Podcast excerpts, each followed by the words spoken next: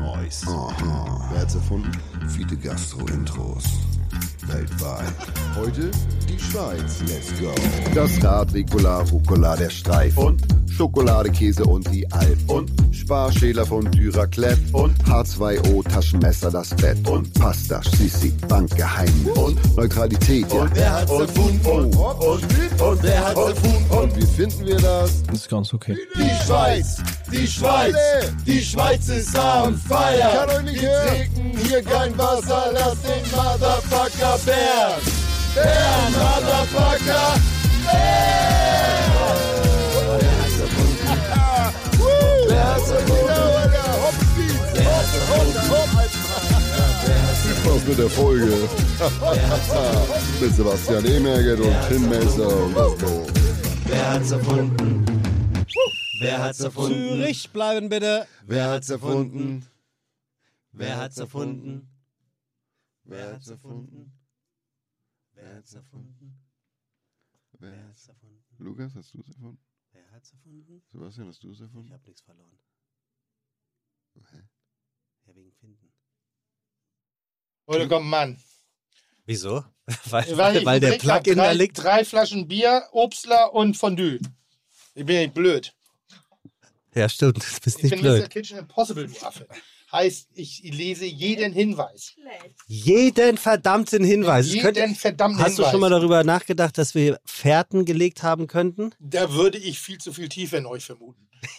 Das stimmt auch wieder. Da hast du recht.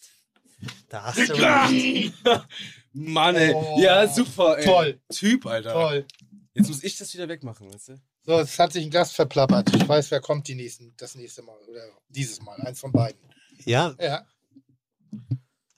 Ja, ja. nee, ich überlege gerade, ich, ich, ich überlege gerade, wer noch, wer noch dieses Jahr noch kommt. Okay, sag mal den Namen. Das sagst du nicht? Ja, Sekunde, wenn du, wenn du hier diese Fährten so wunderbar liest, dann könntest du ja schon wissen, ob der Gast, de, von dem du weißt, dass er oder Ja. sie kommt, heute da sein könnte. Äh, ich sag mal so, nach dem, was ich hier sehe, nein. So, siehst du. Und jetzt überleg, ah, okay, ich glaube, ich kann mir vorstellen, wer, es, wer sich verplappert haben Ja. könnte, weil der ist cool genug, dass du mit dem zu tun hast. Wie geht's dir, Tim? Also Gut, wirklich, wie geht's müde, dir? müde, müde, müde. In Kitchen drei- in drei Impossible. Endsport. Drehmäßig. Ich komme, ich, ich glaube, ich verrate nicht zu viel, wenn ich von einem anderen, wenn ich verrate, ich komme von einem anderen Kontinent. Was in Katar? In Katar? Ganz ehrlich. Hast du ne? in Katar gekocht? Weißt nee, wirklich, ich, ich weiß ja, das ist alles Business und ich weiß, man sollte immer vorsichtig sein mit nach Konsequenzen fordern. Nix. Ja. Aber was für Lappen, rückgratlose Hier steht's Idioten, ganz groß.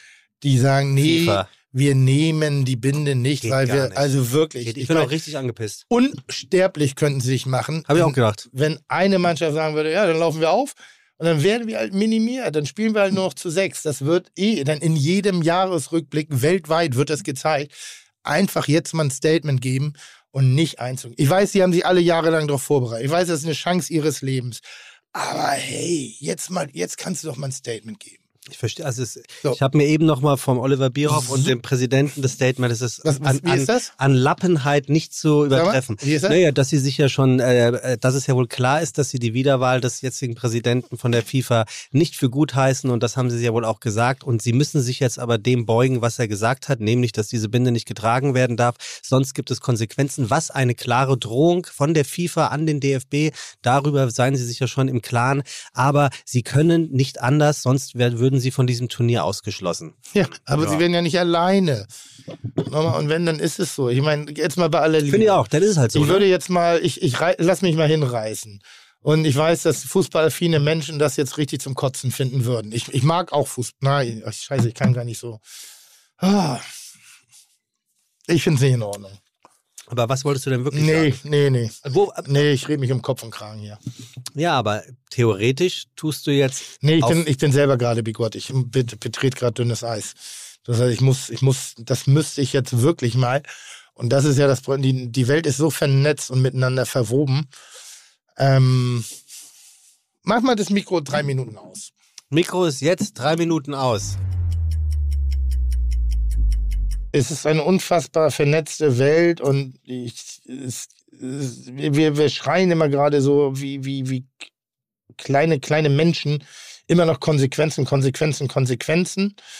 wenn sobald wir anderen die Schuld für irgendwas geben können. Und ich habe gerade an mir gesehen, dass ich selber davon nicht ganz unberührt bin. Es gibt gerade auch einen anderen Fall, ach, der, der mir auch zu mühselig ist, darüber zu diskutieren. Öffentlicher Fall. Na, es hat was generell damit zu tun, wie moralinsauer sich viele Menschen präsentieren. Und ich war gerade kurz davor, genau das Gleiche zu machen.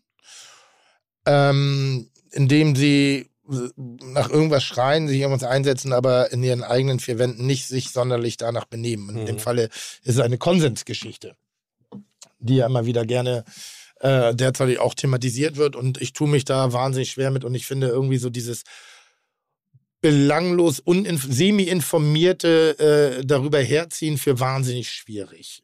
So, ich habe klare Meinung und ich hänge gerade so ein bisschen, äh, mag mich auch gerade dafür nicht, zu bestimmten Vorgängen, die jetzt gerade auch im Rahmen der Fußball-Weltmeisterschaft stattfinden, stattfinden und finde es schwach, dass es nicht, dass ein, dass diverse Fußball-Nationalteams nicht in der Lage sind, ein Statement abzugeben gegen die FIFA und dass die FIFA an der Stelle wirklich eine Macht darstellen kann, äh, wo ich sage, das ist schon krass und es ist so offensichtlich, dass da Dinge nicht korrekt verlaufen. Es ist so offensichtlich, dass sich Leute davon nicht distanzieren, weil da drüber jemand die Hand zuhält sozusagen und, und den Daumen drauf drückt, äh, statt einfach jetzt normaler sozialer Menschlichkeit nachzugehen und sagen, hey, es ist wie es ist. Dann eben nicht. Weißt du, was ich meine? So, Ja, natürlich ist, weiß ist, ist, noch ein bisschen, ist noch ein bisschen unrund, aber ich muss eine Sache einmal klären. Nein, es ist vor allem, es ist, äh, was du eben auch sagst, es ist nicht vorstellbar. Also man kann sich wirklich nicht greifen. Wir reden hier ja nicht von nur einem Verband und sagen wir mal 30 Spielern, Nee, wen haben sondern wir? Die Engländer? England, Spanien, Frankreich, Deutschland, Italien, Frankreich war ja die- eh raus, oder nicht? Niederlande und äh, noch irgendjemand. Also die größten, Wollte ich gerade sagen. größten europäischen Fußballnationen. Und es war ja schon übrigens eine, wie sagt man das äh, politisch korrekt? Es war ja schon eine abgespeckte Version der Spielführerbände. Ja, ja, also es war ja nicht die ja. sondern offensichtlich Die Farben, die, die damit überhaupt nichts zu tun haben. Ne? Also wirklich, es, äh, wirklich. Es ist, äh, Das ist schon krass. ja, es ist krass. Es ist aber auch alles krass. Auch dass gesagt wird für die Sponsoren, ja, ihr dürft in bestimmten, in bestimmten ähm, ähm, Areas euer Bier ausschenken und vier Tage vorher bekommen sie gesagt, nein, es gibt kein Bier. Aber für die VIPs im Stadion gibt es Bier. Also Gott es ist, sei Dank, es sonst ist würde ich da ja nicht hingehen. es ist an so viel, an so viel, nicht hin. an so Keine viel, Angst. es gibt kein Bier, kein Melzer. Nein, nein, aber das, das- würde jetzt beinhalten, also das ist ja zum Beispiel irgendwie so, oh, ich fahre da nicht hin. Das würde beinhalten, dass ich grundsätzlich noch nie äh, äh, Reiseziele besucht habe, wo es wo es auch darum geht, dass vielleicht auch das eine oder andere politische System da nicht mehr äh, äh, die, derart ausgestattet ist, dass man sagen soll, kann man guten Gewissens hinfahren. Ähm, ich war in Dubai. So, hat mir nicht gefallen. Äh, habe ich mich damit in, intensiv auseinandergesetzt, was und wie Dubai eigentlich ist. Nee, muss ich ehrlich gestehen, nein. Ich habe da an mein eigenes Wohl, äh, äh, Wohlgefühl gedacht. Fand ich es richtig geil. Fand ich, ich fand es für mich als Person nicht geil. Habe ich mich damit auseinandergesetzt, was an dem System eigentlich nicht geil ist? Nein, da bin ich ja später drüber gestolpert. Äh, bin ich auf, fahre ich auf die Malediven? Ja, mache ich. Fahr ich. War ich schon mal in Ägypten? Ja, war ich auch schon mal. Aber ich bin auch in Deutschland und hier läuft auch nicht alles korrekt. Das macht aber das andere nicht besser oder weniger schlimm. Ja, die interessante Frage wird ja sein, werden dennoch in den nächsten vier Wochen bei der WM oder wenn wir ausgestrahlt Hm. werden in den nächsten zwei Wochen Hm. noch Dinge passieren, die am Ende doch Dinge positiv verändern, weil es ein echter Skandal ist, über den man nicht mehr hinwegsehen konnte? Oder wird es danach ganz normal weitergehen? Was glaubst du? Ich glaube ersteres. Ich denke, es, es, wär, es, wird, es wird Spieler geben, die, wenn sie das Tor geschossen haben, das T-Shirt, äh, das Trikot heben und da ist eine Botschaft drunter. Ich gehe davon aus, dass es ein homosexuelles Pärchen geben wird, das Verhaftet angeht, wird? genau, das verhaftet wird. Oder ich denke, es werden Dinge Das ist doch kein passieren. positives Zeichen. Nein, du, nein, aber es werden Dinge passieren, die dann nicht mehr ähm, nicht, nicht zu bereden sein werden, weil sie von irgendeinem Handy mitgefilmt worden Das werden. finde ich süß von dir, dass du das denkst. Du glaubst das nicht? Also ja, aber nein. Systemrelevant, es wird da nichts passieren. Das ist auch zu viel verlangt. Ah, Ich weiß nicht. Also es ist, ja, es ist, Das ist zu viel verlangt. es ist Andere Sache. vielleicht zu viel Machen verlangt. wir weiter. Also dann, könnten Sie Herrn Melzer bezüglich Ja. einer alten Vox-Serie befragen? Ja, natürlich. Natürlich, danke. Natürlich kann ich das machen. Hallo, mein Name ist Tim Melzer. Nein. Ich zeige Ihnen, wie man mit viel Fantasie und wenig Zutaten tolle Sachen kochen kann. Heute gibt es gefüllte Maispoularden, Brust äh, unter einem Kräutermantel mit sortiertem äh, Erdgemüse, dazu ein Mach weiter. Das war deine erste Anmoderation? Ja, sowas. Ja? ja. Nein, in ihr, also eine alte Vox-Serie. Ja. In ihr ging es darum, dass Paare in ganz Deutschland eigene Restaurantkonzepte und das Mhm. Oh ja. Restaurant selber renovieren und ans Mhm. Laufen bekommen sollten. Mhm. Jede Woche schied ein Pärchen aus und das Mhm. Restaurant wurde geschlossen. Mhm. Für den Zuschauer hat es den Anschein, dass wohl der Traum für die jungen Paare ausgeträumt sei. Mhm. War das tatsächlich so, Herr Melzer, oder wurde es nur dem Zuschauer bezüglich der Dramatik so dargestellt und die Restaurants sind trotzdem noch offen? Leider weiß ich nicht mehr, wie die Serie mit Tim Melzer hieß, geschweige denn die Namen der Restaurants. Mhm. Ich kenne das gar nicht. Was war das? Äh, oh Gott, wie hieß die Sendung? Es, es ist, also ich sage, ich bin auf viele Sachen stolz, die ich im Fernsehen gemacht habe. Und äh, Das ich habe auch, auch viele Dinge falsch gemacht im Fernsehen. Die Sendung würde ich äh, als Fehler bezeichnen, weil ich damals noch nicht den Überblick darüber hatte, dass eben, ich sag mal, ein dokumentarisch gefilmtes Fernsehen auch geskriptet sein kann. Mhm. Und dort sind viele Dinge passiert, von denen ich mich im Nachhinein weit distanzieren würde, ähm, die auch inzwischen eine Auswirkung auf mein Tun haben. Also soll heißen, dass ich solche Formate wirklich brutalst durchleuchte, ob sie real sind oder ob man sich da nur was Schönes ausgedacht hat und versucht, die Realität in eine künstliche Welt zu pressen. Das war in meinen Augen damals der Fall. Wie lange ist das her? Oh, ist schon sehr lange her. Ich glaube, das hieß sogar mein Restaurant. Aha. Ähm, 2006 oder so, 2007, vielleicht irgendwas in der Richtung. Ja, aber es ist so Fernsehen, wo ich sage, ja, muss man nicht machen. Und äh, ja, es war der Traum von vielen jungen Leuten, die dort ein, ein, ein, ein Restaurant eröffnen wollten. Die Idee war, sie übernehmen eine Location. Es gibt ein Tech-Team, die besuchen die, ähm, bestehend aus Christoph Strenger, Eva Maria äh, Gerstner und mir. Mhm. Wir waren so jeder für eine Fachlichkeit verantwortlich. Äh, Strenger damals für die, für die Wirtschaftlichkeit, Gerstner fürs Dekorative, ich für, für die Küchenwelt. Und ähm, dann gab es diverse Runden, die, ich weiß nicht mehr, woraus die genau bestanden. Die galt es zu überleben. Und wenn die Runde nicht ausreichend erfüllt worden ist, ist hat man ihnen den Schlüssel weggenommen von einer Location, die sie selber aufgebaut haben und hat sie des Hauses verwiesen Oh. Das wurde mehr als für äh, dramatisiert fürs Fernsehen. Also das war so eine Sache, die ich auch nicht verstanden habe, die aber damals noch nicht breit genug aufgestellt war, um, um dem ganz deutlich zu widersprechen. Intern ja, aber nicht, um es zu verhindern. Und ähm, das würde ich mal als Minus bei mir auf der Medienlandschaft, Das als auf der Medienwelt bezeichnen. ist 16 Jahre her. Ja, trotzdem. Bedeutet, so. ja gut, aber es bedeutet ja auch, dass dein Rückgrat vielleicht zu dem damaligen Zeitpunkt noch nicht so ausgeprägt war. Vielleicht, weil du dachtest, könnte deine Karriere behindern oder Ich glaube, so habe ich gar nicht gedacht. Ich habe ich hab mich gar nicht in der Lage gesehen, das damals so zu verändern. Und das war ja ein Prozess im Geschehen. hm, Und im Geschehen, ähm, wir haben jetzt, ich habe jetzt zum Beispiel auch ein, ein, ein, weiteres Format gemacht, äh, Himmelreich. Dafür habe ich sehr viel positive Lorbeeren bekommen. Aber auch die Entstehung als auch das Betreiben dessen war, war immer ein ganz dünnes Brett. Also die, dieses Format ist wunderschön gemacht worden von Vita Media. Ähm, aber ich habe dort mich auch fallen gelassen und habe vertraut, dass das auch so praktisch nachher dargestellt wird, wie ich es zum Teil eben auch gesehen habe. Äh, nämlich eben nicht einfach, sondern wirklich als Herausforderung für alle Beteiligten, nicht nur für die, für die Schüler. Das war das äh, Konzept, wo ich mit den Menschen mit Down-Syndrom, also Ja. sozusagen ein selbstständiges Arbeiten hergestellt habe, ähm, wo auch sehr deutlich zum Vorschein kommen sollte, dass das eben alles nicht so leicht ist, sondern dass es mit vielen Herausforderungen zu tun hat, auch mit vielen Rückschlägen. Und das hätte im Schnitt auch anders ausgehen können. mhm. Ist es Gott sei Dank nicht. Aber dazu gehört eben auch ein, ein, ein gewisses Fingerspitzengefühl dort an der richtigen Stelle. Äh, das, das, das Programm ist abgedreht, bevor es geschnitten wird. Ja.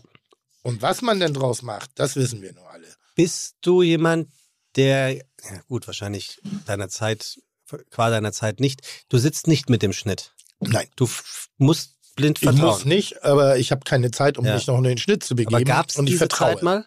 Was? Dass ich Also- mit dem Schnitt saß? Ja, also dass du jetzt den Machern von Kitchen Possible vertraust, ist klar, aber Nee, das habe ich ja nach der ersten Folge gemacht. Da hatte ich ja, das war eine schöne Geschichte. Ich hat- hatte, mein Eindruck war, dass ich medi medial nichts Relevantes mehr zu erzählen habe, außer meine eine Eitelkeit zu befriedigen. Und ich hatte für mich den Entschluss getroffen, aufzuhören mit Medien.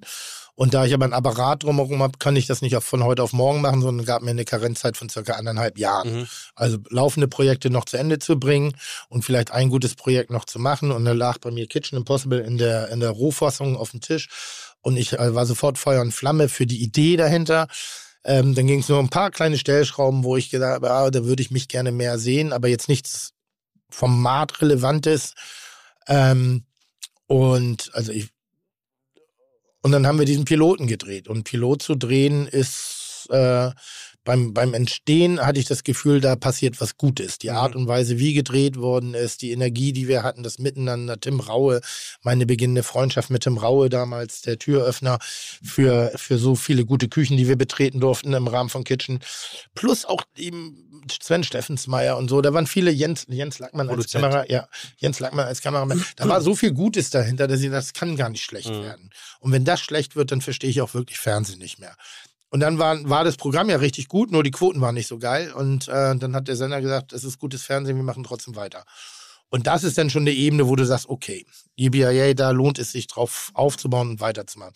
Das ist was anderes, als wenn du eine Langzeitdokumentation drehst oder in diesem Falle eben diese Restaurantsendung, von der ich gerade sprach. Da waren, waren viele Momente da, die ich für schön empfunden habe. Es waren viele Momente, wo ich dachte, ach nee, da machen wir jetzt doch ein bisschen arges Fernsehen.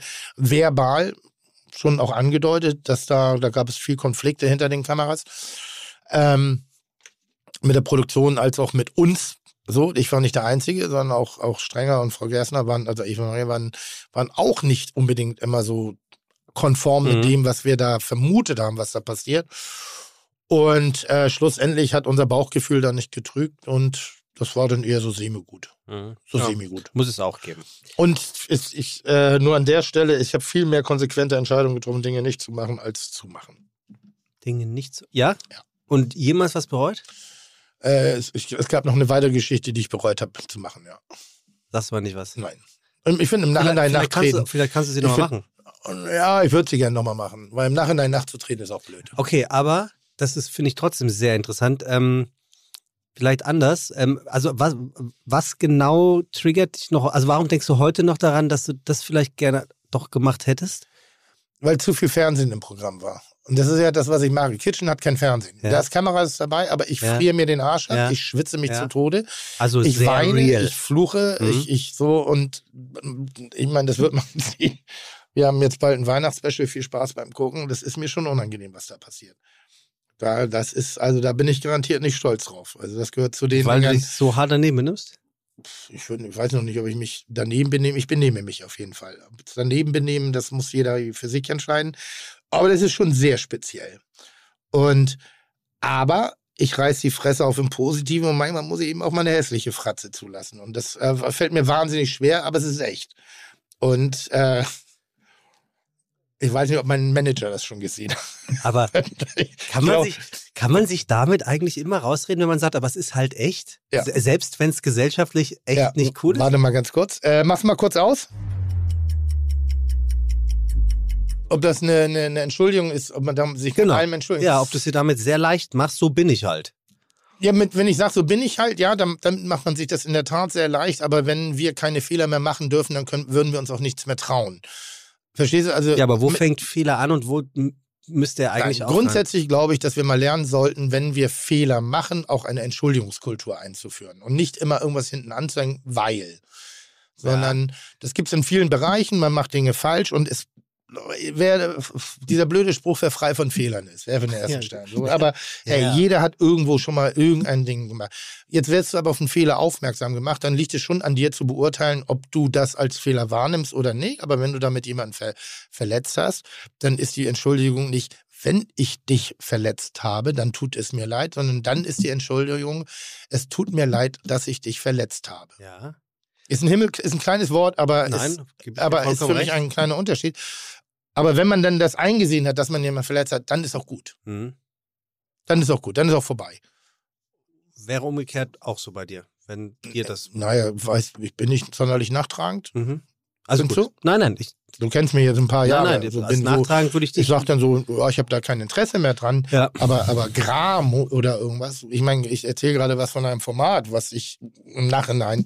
Aber Nachtreten macht doch keinen Sinn. Mhm. Wir wissen alle, wir haben die Fehler genannt, wir haben uns besprochen, wir haben das, der eine oder andere hat was eingesehen, der andere nicht. Aber deshalb ist, dann ist das Thema auch durch. Mhm.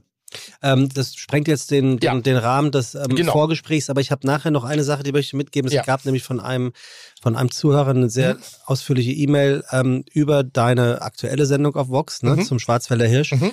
Ähm, er ist nämlich selber, ähm, arbeitet in einer Werkstatt für Mhm. behinderte Menschen und, und er findet, dass die Gruppenleiter dieser Werkstätten Mhm. nicht so toll dargestellt worden Ja. sind in dieser Sendung. Und das wollte ich dir geben. Ja, ja, ja, ja,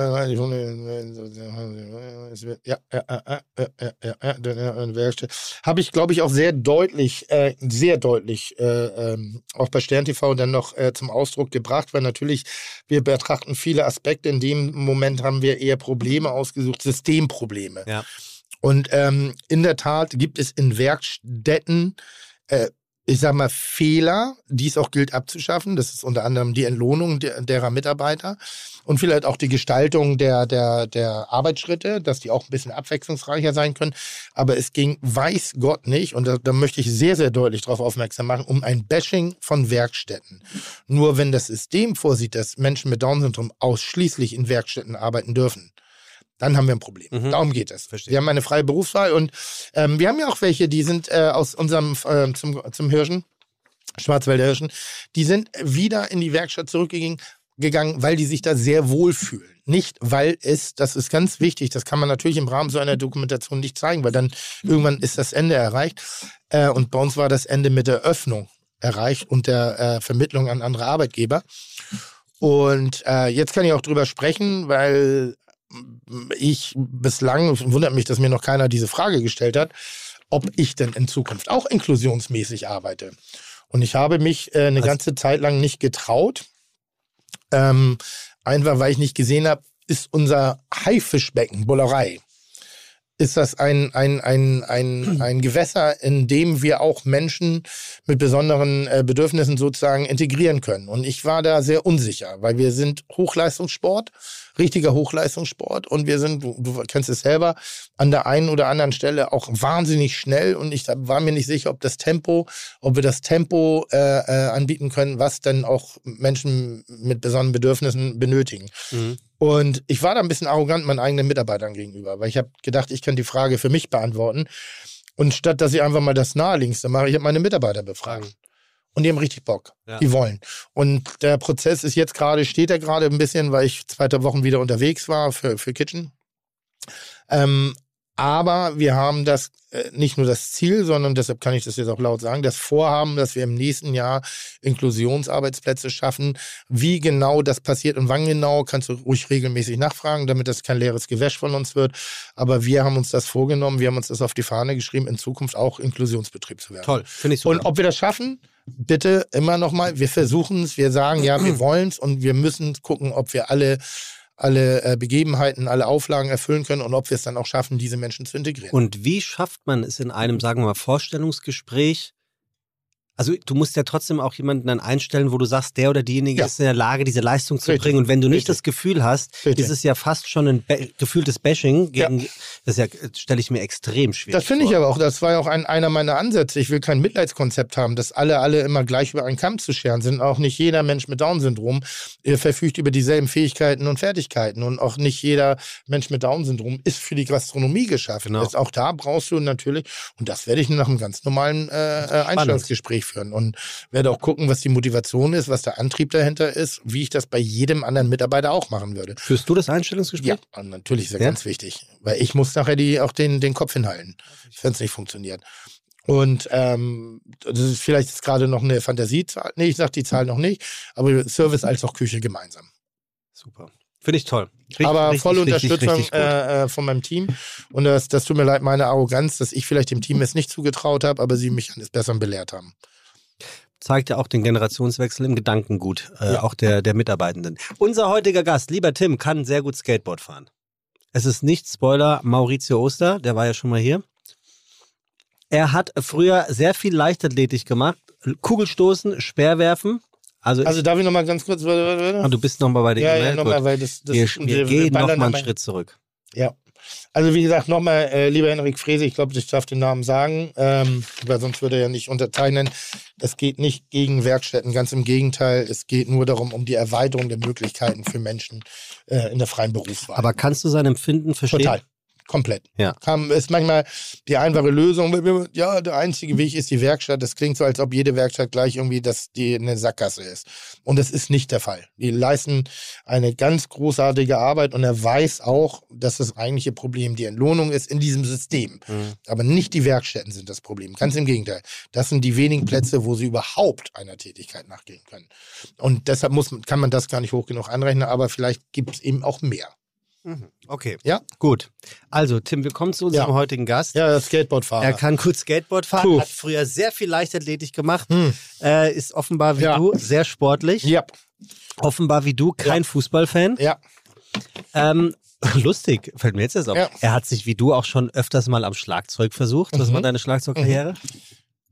Was meine Schlagzeugkarriere? Ja? Ja? weißt du selber. Müssen wir jetzt hier auch nicht weiter drüber reden. Ich war, ich war mal zwei Tage Schlagzeuger bei Udo Lindenberg. Ja, ich weiß.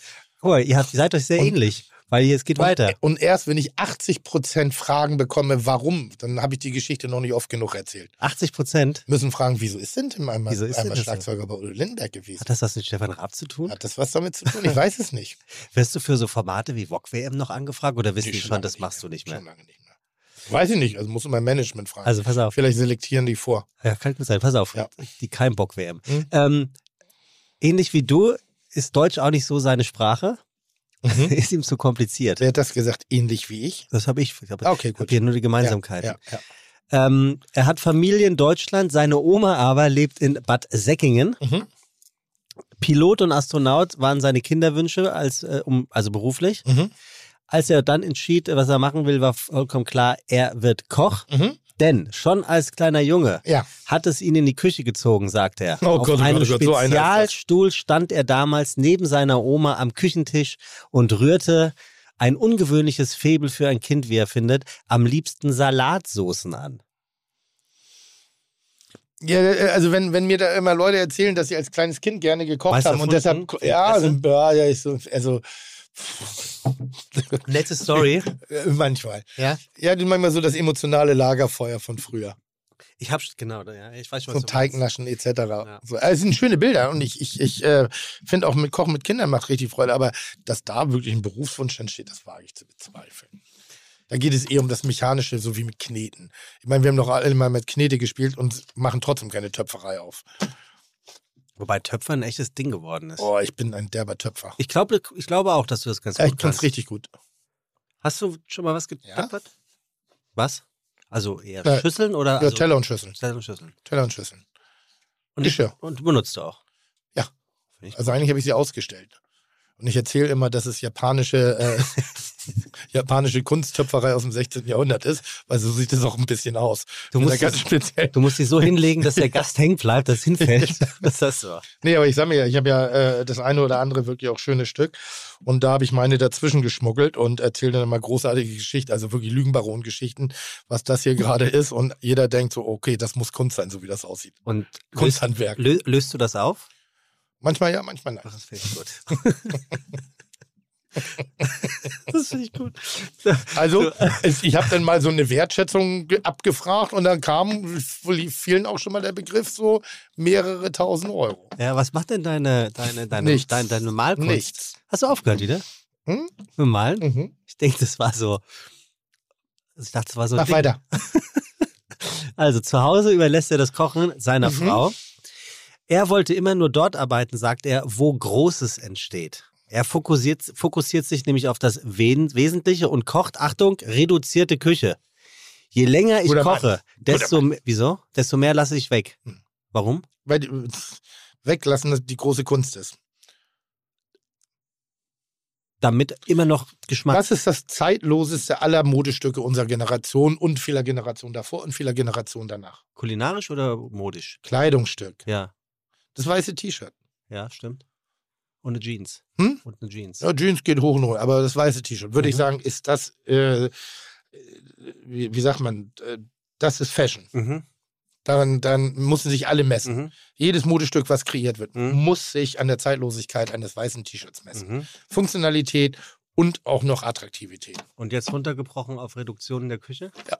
Ja, was meinst du damit? Ja, less is more, Weglassung. Aha. Nicht noch, nicht noch Puffärmel und so. Das ist alles schön für das Event oder so, aber wirklich so auf die Basis runterbrechen. Auf die wahre Kunst. Aber dann sind wir doch wieder bei der Tellersprache, dass die viel zu ausgeprägt teilweise ist. Teilweise ja. Aber nicht viel zu. Das ist unsere Meinung. Was ist denn das, was ist denn das, wa- was ist denn das kulinarische weiße T-Shirt? Du hast es eigentlich sehr schön gesagt. Das ist ein, sowas wie ein, also ein Risotto zum Beispiel. Oder aber eben auch ein Hühnerfrikassee. Ein Hühnerfrikassee sieht oft scheiße aus, wenn du es kochst, wie Oma das gekocht hat. Aber die Emotionalität des Gerichtes schaffst du ja nur herzustellen, wenn du es kochst wie Oma. Okay, verstanden. Du wirst es besser, leckerer, differenzierter machen können, aber nie emotionaler. Lukas, können wir bitte vor den Satz, äh, wenn Tim sagt, das hast du sehr schön gesagt, äh, so ein Alert machen und das wird dann audiovisuell eingerahmt. Ja. So, er fokussiert sich auf das Wesentliche. Haben wir gesagt. Er holt sich aus der Natur all das, was er braucht, genauer gesagt in den Alpen. Denn die sind die Inspiration für seine Gerichte. Klingelt da jetzt schon was, Tim? Denn einige Nur wie Zutaten. schnell Sympathie auch wieder zu. Wieso? Achso, bei mir Äh, jetzt? Geht er sammeln? Ist er ein Sammler? Oder ist er ein Schnacker?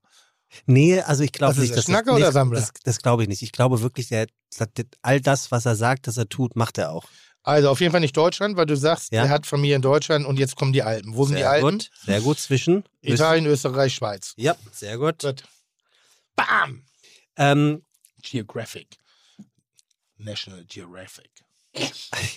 einige Zutaten werden persönlich gesammelt und kommen direkt vom Berg. Oh, da haben verdammt, wir's. ey, wenn ich jetzt, äh, ich, wär- ich würde jetzt gerne mal bei Wer wird Millionär sitzen und das ist die Geografiefrage. Und dann, okay, Frankreich ist auch Alpen noch oder nicht? Ja, klar, französisch. Ja, französischen Alpen. Übrigens, äh, unser Tonmeister Lukas, Ja. der, das darf ich sagen, Vater wird. Ja, hey. Ja, schreibt mir gerade hier parallel weißes T-Shirt kulinarisch gleich Pizza Margarita. Finde ich auch nicht auch schlecht. Sehr schön. Finde ich auch Sehr nicht schlecht. Lukas wird Vater Samenspender Ja, oder, oder, oder Da. mit Beziehung? nee, Hä? mit Beziehung. Ja, kann ja sein. Nein. Wa- Wird, erfährt man eigentlich, wenn man Samenspender an der Bank war, dass man, also dass man ver vertickert worden ist? Ähm, also es gibt auf alle Fälle, habe ich gehört von einer Nachbarin, viele Dinge, die angekreuzt werden, die ja oder nein. Also der, der darf sich für vieles entscheiden. Ob es das jetzt, das Ich weiß war ich mal auf, in Dänemark auf einer Samenspendenbank, also nicht persönlich, Ja. sondern so im, im, im was im Online-Bereich. du, du, Spacken. du warst in der Da krieg- Delegation Da dabei. kriegt man sogar Stimmproben. Da kann man sich Stimmproben von Samenspendern anhören. Finde ich, macht die so Sinn. herrlich oder ob die so ein, so ein Ballerlispeln haben wie ich. Ja, ich, aber macht Ich glaub- schon Sinn. Aber ich glaube, mit Stimme wäre ich raus. Nein. Nein. Nein. Nein. Bei Körper wäre ich drin. Ja, auf alle Fälle. Auch bei Repertoire Schimpf Schimpfwörtern. Ja, sehr gerne. Also, Ich hätte er- mal gerne die Top 10 angeben, weil, äh, ab, in welchen Faktoren ich äh, Samenspender sein könnte. Also wo ich Bei- überdurchschnittlich gut bei abschneide. dir wären es die Top Ten. ja, Und sag, was wäre das? also Haare definitiv. Ja, Zähne würde ich eher in Frage stellen. dann dein weicher, Hin dein weicher Hintern. Und die weiche Haut, Oh, ja. unfassbar. Oh ja, das stimmt. Unfassbar. Dafür die Menge an Haut, äh, die, die Menge an Körper umgeben, vielleicht zu viel. Und was, weiß es nicht. hast du noch was? Nee, ich finde die Haare. Ja. Die Haare und die Haut. Äh, auch schöne Nägel. Die fällt sind mir- meistens dreckig, aber dafür Fällt kann mir ich ja gerade ein, will ich dich seit Wochen fragen, können wir auch rausschneiden. Seit Wochen schon. Das interessiert mich persönlich. ja. Gefällt dir der neue Range Rover? Keine Ahnung. Hä? Hast du nicht gesehen? Nein. Okay, dann vergiss es. Die neue Schweizer alpine Küche, das ist sein Ding. Heißt für ihn, er zelebriert den Respekt dem kulin- kulinarischen Erbe gegenüber. Sehr divers. Es geht ums Binnenland. Es ist die Mitte zu Nord und Süd. Gute Verbindung zu den anderen sieben Ländern höchstwahrscheinlich. Ich weiß nicht was. Viele Produkte, die man fast schon vergessen hat. Man sagt, seinen eigenen Weg in der Verbindung von Regionalität mit Weltoffenheit, Einflüsse aus allen Kontinenten sind bei ihm und in seinem Schaffen unübersehbar. Weißt du, ich habe ja eine Schwäche mit Namen. Ja. Bei dem Namen habe ich mir meine Eselsbrücke gebaut und die jetzt mir wieder hochkommt. Hochkommt im Sinne von, ich, ich muss kotzen. Nee, aber der erste Name, der mir einfällt, ist nur die Eselsbrücke und dann arbeite ich mich langsam an den originalen Namen. Ist es der Vorname, den du immer falsch aussprichst? Falsch, falsch betont? Nee, nicht falsch. Ich, ich spreche ihn nur sehr scharf aus. Okay. Äh, aber der, dem Namen, den ich meine, der, das ist Markus. Für heute? Ja, Ah, das ist aber falsch. ich weiß. Das Ach so. ist ja nur die Eselsbrücke. Ah, jetzt. Okay. Ich sag mal so, die Eselsbrücke ist Markus Wassmeier. Ah, der Skifahrer. Ja. Und so kann ich mir den merken. Ah, okay. Also ich kann mir den auch richtig Ja, ja, merken, ich aber am Anfang schon. so. Ja. Ne? Wie muss man hier, wie Ja, heißt ja. der da hier? Der, Ja. Terence Hill. Terence Hill. Drei Michelin-Sterne? Drei. Ja. Seit wann das denn? Und er sagte, Oder 2 in 1? nee, und er sagte auch, Ja, drei? drei und zwei, glaube ich, drei und eins. Nee, das wären fünf, du Affe. Nein, aber er hat, er hat für ein Restaurant Der hat keine drei. hat er drei Sterne. Quatsch. Und er sagte auch, dass er Wirklich? das wohl schaffen wird, ja. Hat er? Ja, acht Gummio-Punkte, 18 Gummio-Punkte, Ja, gut. 98 Obwohl, Feldstaffpunkte. Schweiz, Gummio, könnte ja. noch was sein. In, in, in Deutschland kriegst du ja auch beim Dosen werfen. Und Spaß. War nur ein Spaß. Aber guter Spaß. Ach. Komm, Tim, wer ist Ja, das? Sven Wassmer. Ja. Sven Wassmer. Ja. Der hat doch keine drei Sterne, Doch. der Hund. Und sieht auch noch sehr gut aus. Hat er wirklich? Ja. Und der kann wirklich Skateboard laufen. Skateboard laufen? Ja, heißt das nicht Oder so? meintest du, meintest du heißt das Skateboard oder, laufen? Oder meinst du Rollschuh Was? fahren?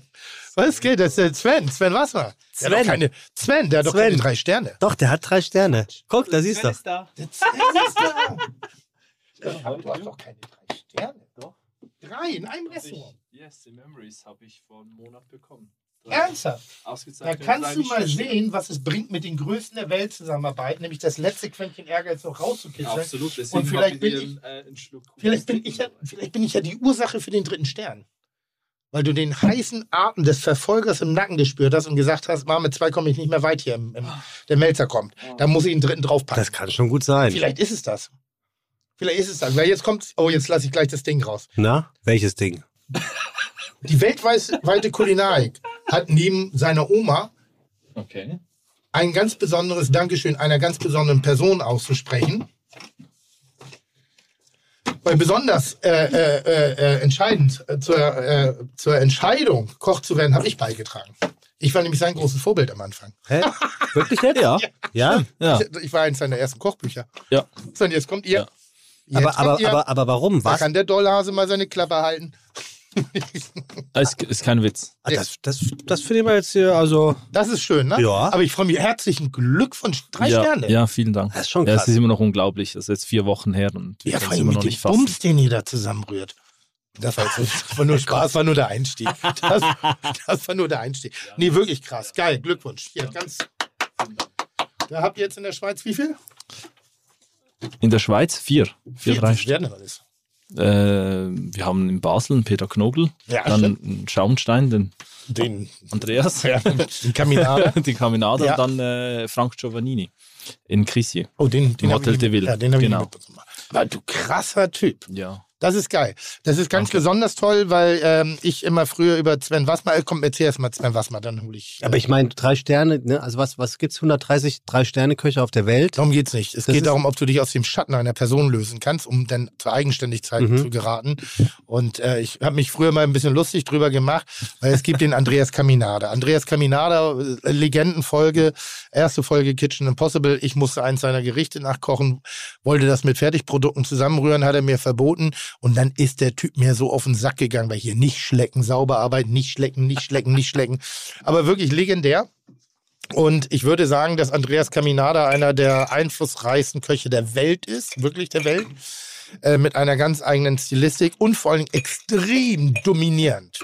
Und hat äh, die Blue Man Group um sich geschaffen. Die Blue Man Group sind Menschen, die ein bisschen aussehen wie Andreas, die haben alle einen guten Stil.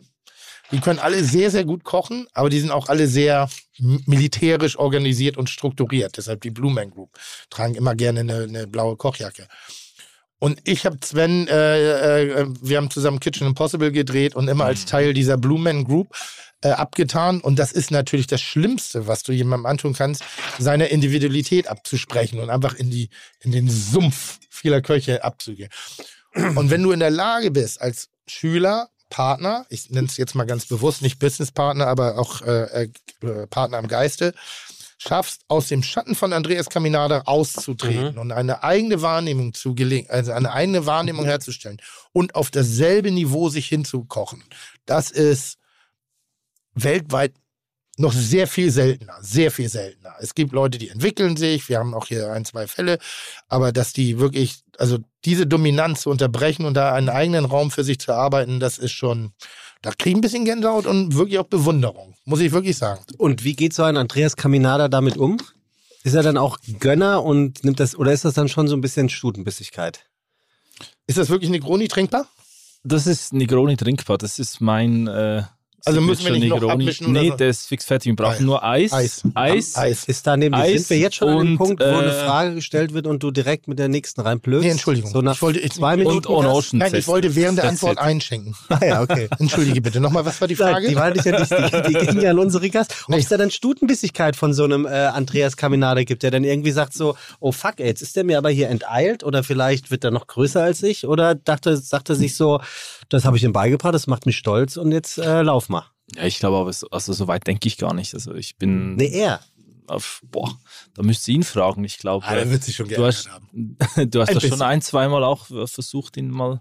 Nee, also ich, Also, er Andreas, hat mir, er hat, er hat, er hat mir, also ich, er war ja auch da, hat mir gratuliert, äh, ist mega happy, hat mir geschrieben, ähm, hat dann, äh, ja, und hat dann eine riesen Freude, dass jetzt eigentlich nochmals so ein kulinarisches, äh, eine Kuli kulinarische Welt in der Nachbarschaft entstanden ist und dass Ja. ja eigentlich jetzt noch mehr Leute dahin zieht. Also Ja, mhm. man, man darf nicht vergessen, es hat jetzt wie eine Verschiebung gegeben. Das hat es mal früher äh, in der Westschweiz gegeben. Zwei so drei Sterne Restaurants nahe beieinander und jetzt ist das bei uns in der Deutschschweiz.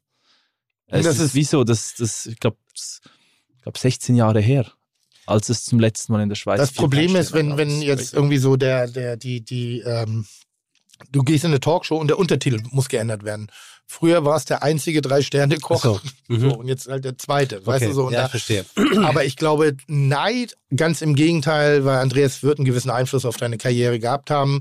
Das sieht man so ein bisschen im, im Habitus, im Duktus, aber nicht Copy-Paste, sondern du brauchst einen, einen, einen guten Menschen, der ein, ein gutes Handwerk, eine, ein gutes Verständnis in dich äh, hinein infusiert. Und dann liegt es aber an dir, ob du eben mehr draus machst, einfach nur gut bist, also als Schüler von ein Stern, Ja. oder ob du herausragend bist. Und Mhm. ähm, ich würde so weit gehen, dass äh, jeder Drei-Sterne-Koch wirklich auf seine Art und Weise herausragend ist. Mhm. Ob man immer den Geschmack mag oder ob immer die Stilistik, das ist was anderes. Aber immer herausragend. Ich glaube, im Sternebereich kann man oft diskutieren, ist das immer ein Stern oder sonst. Im Zwei-Sterne-Bereich kann man nicht diskutieren. Das ist immer sehr, sehr gute Küche und ist auch handwerklich immer sehr, sehr gut. Äh, Im Drei-Sterne-Bereich einfach Fresse halten. Einfach Fresse halten und selbst an meiner Stelle einfach mal so Applaus Applaus geben. Ich habe mal eine Frage. Ich habe neulich einen, einen, Koch kennengelernt, der war mal der Chefkoch in einem mit zwei Sternen, ähm, mit einem zwei Sterne versehenen Restaurant. Toll. Dort ist er nicht Das mehr. freut mich für dich. Mann, halt mal die Schnauze. Da ist er jetzt nicht mehr und wird aber noch als Zwei-Sterne-Koch betitelt. Von wem denn? Von der Hör zu? naja, so auf Instagram oder sonst was. Der Zwei-Sterne-Koch XY in seinem Restaurant XYZ. Das aber keine zwei Sterne. Ist, ist das noch richtig? Das musst du den Sternekoch fragen. Ich habe keine Ahnung. Ist das noch richtig? Sag einmal. Was ist denn hier eigentlich los? Geht's noch? Ihr tolle könnt- Frage. Ihr, könnt mich beide, ihr könnt mich beide direkt am Arsch lecken. Grüezi miteinander, wollt Blümer oder doch lieber ein Chürichäschli? So, das war es jetzt mit meinen bescheidenen Schweizerdeutsch-Qualitäten. Ich mache hier nichts anderes, als die bestmögliche Temperatur zu erzeugen, die es braucht, wenn man eben einen Gast wie heute hat, der aus der Schweiz kommt. Und was für ein ausgestattet, edel und ergiebig wie das beste Schweizer Offiziersmesser, das man für Schweizer Franken bekommen kann, ist Sven Wassmann nicht irgendein Koch, der eingekesselt zwischen Deutschland, Frankreich, Österreich und Italien sitzt, sondern einer, der gleich mal seinen eigenen Kochstil kreiert, präsentiert und schließlich implementiert hat. Die Schweizer alpine Küche. Was das ist, wie die geht und wonach sie schmeckt, richtig, dazu später mehr. Apropos, mehr Sterne als unseren heutigen Gast zieren gehen übrigens auch nicht. Drei an der Zahl sind es und die sind mit über die Zeit wohlverdient und hart erarbeitet. Zwischen 2003 und 2006 gab es die Lehre zum Koch. Es folgte das Sammeln an Erfahrungen, Chefpatisserie und Chef de Partie Prost von 2009 bis 2010 im Restaurant Schloss Schauenstein bei Andreas Caminada in Fürstenau. Nicht schlecken. Was? Nicht schlecken. Einfach vorlesen. Ende 2014 Küchenchef im Restaurant. Wie spricht man es aus? 7132? Ja, genau. Genau Silber. Genau. 1 bis 32. Wunderbar. Genau. Ab 2017 mit zwei Michelin-Sternen ausgezeichnet, 2018 ein Gastkoch im Restaurant Icarus im Salzburger Hangar 7. Seit 2019 ist Wassmer Culinary Director im Grand Ressort Bad Ragaz und verantwortet die Konzeption des Restaurants Memories und Verve by Sven. Am 1. Juli 2019 wurde sein Signature-Restaurant Memories im Grand Ressort eröffnet, das im Guide Michelin 2022 den dritten Stern sowie den grünen Stern für Nachhaltigkeit erhalten hat. Das Restaurant Worth by Sven wird seit 2021 mit einem Michelin-Stern ausgezeichnet und seit 2017 erreichten Wassmers Restaurants jeweils 18 Punkte in Gomeo. Soweit, so sehr, sehr gut. Aber Sven Wassmer ist natürlich noch sehr, sehr viel mehr. Er hat viel für Umwelt, Natur und Nachhaltigkeit übrig, sieht dazu noch unverschämt gut aus und er hat Tim bei Kitchen Impossible gezeigt, wo die Bergziege das Gras Nein, überhaupt nicht. Will sagen, unser heutiger Absolut. Gast hat Tim Totaler verspeist. Quatsch. Wie er das gemacht hat, ob sein Hunger gestillt ist, Fites, das fragen wir alles. Sagen jetzt aber erstmal herzlich willkommen bei Fide Gastro. Schön, dass du da bist. Wie du mich, Sven gleich, Wassmer. wie du mich gleich wütend machst. Weswegen Danke. ist- Ja, drei trainiert zu Sterne, sein. 18 Punkte ist ja alles gut, aber der hat mir überhaupt nicht gezeigt, wo der, der hat einfach nur Glück Doch, gehabt. zum Frühstück. Der hat einen Lump dazu gesagt. Du, du warst doch Lasagne kochen müssen bei Graciela, oder nicht? Ja. Was war im Originalrezept drin?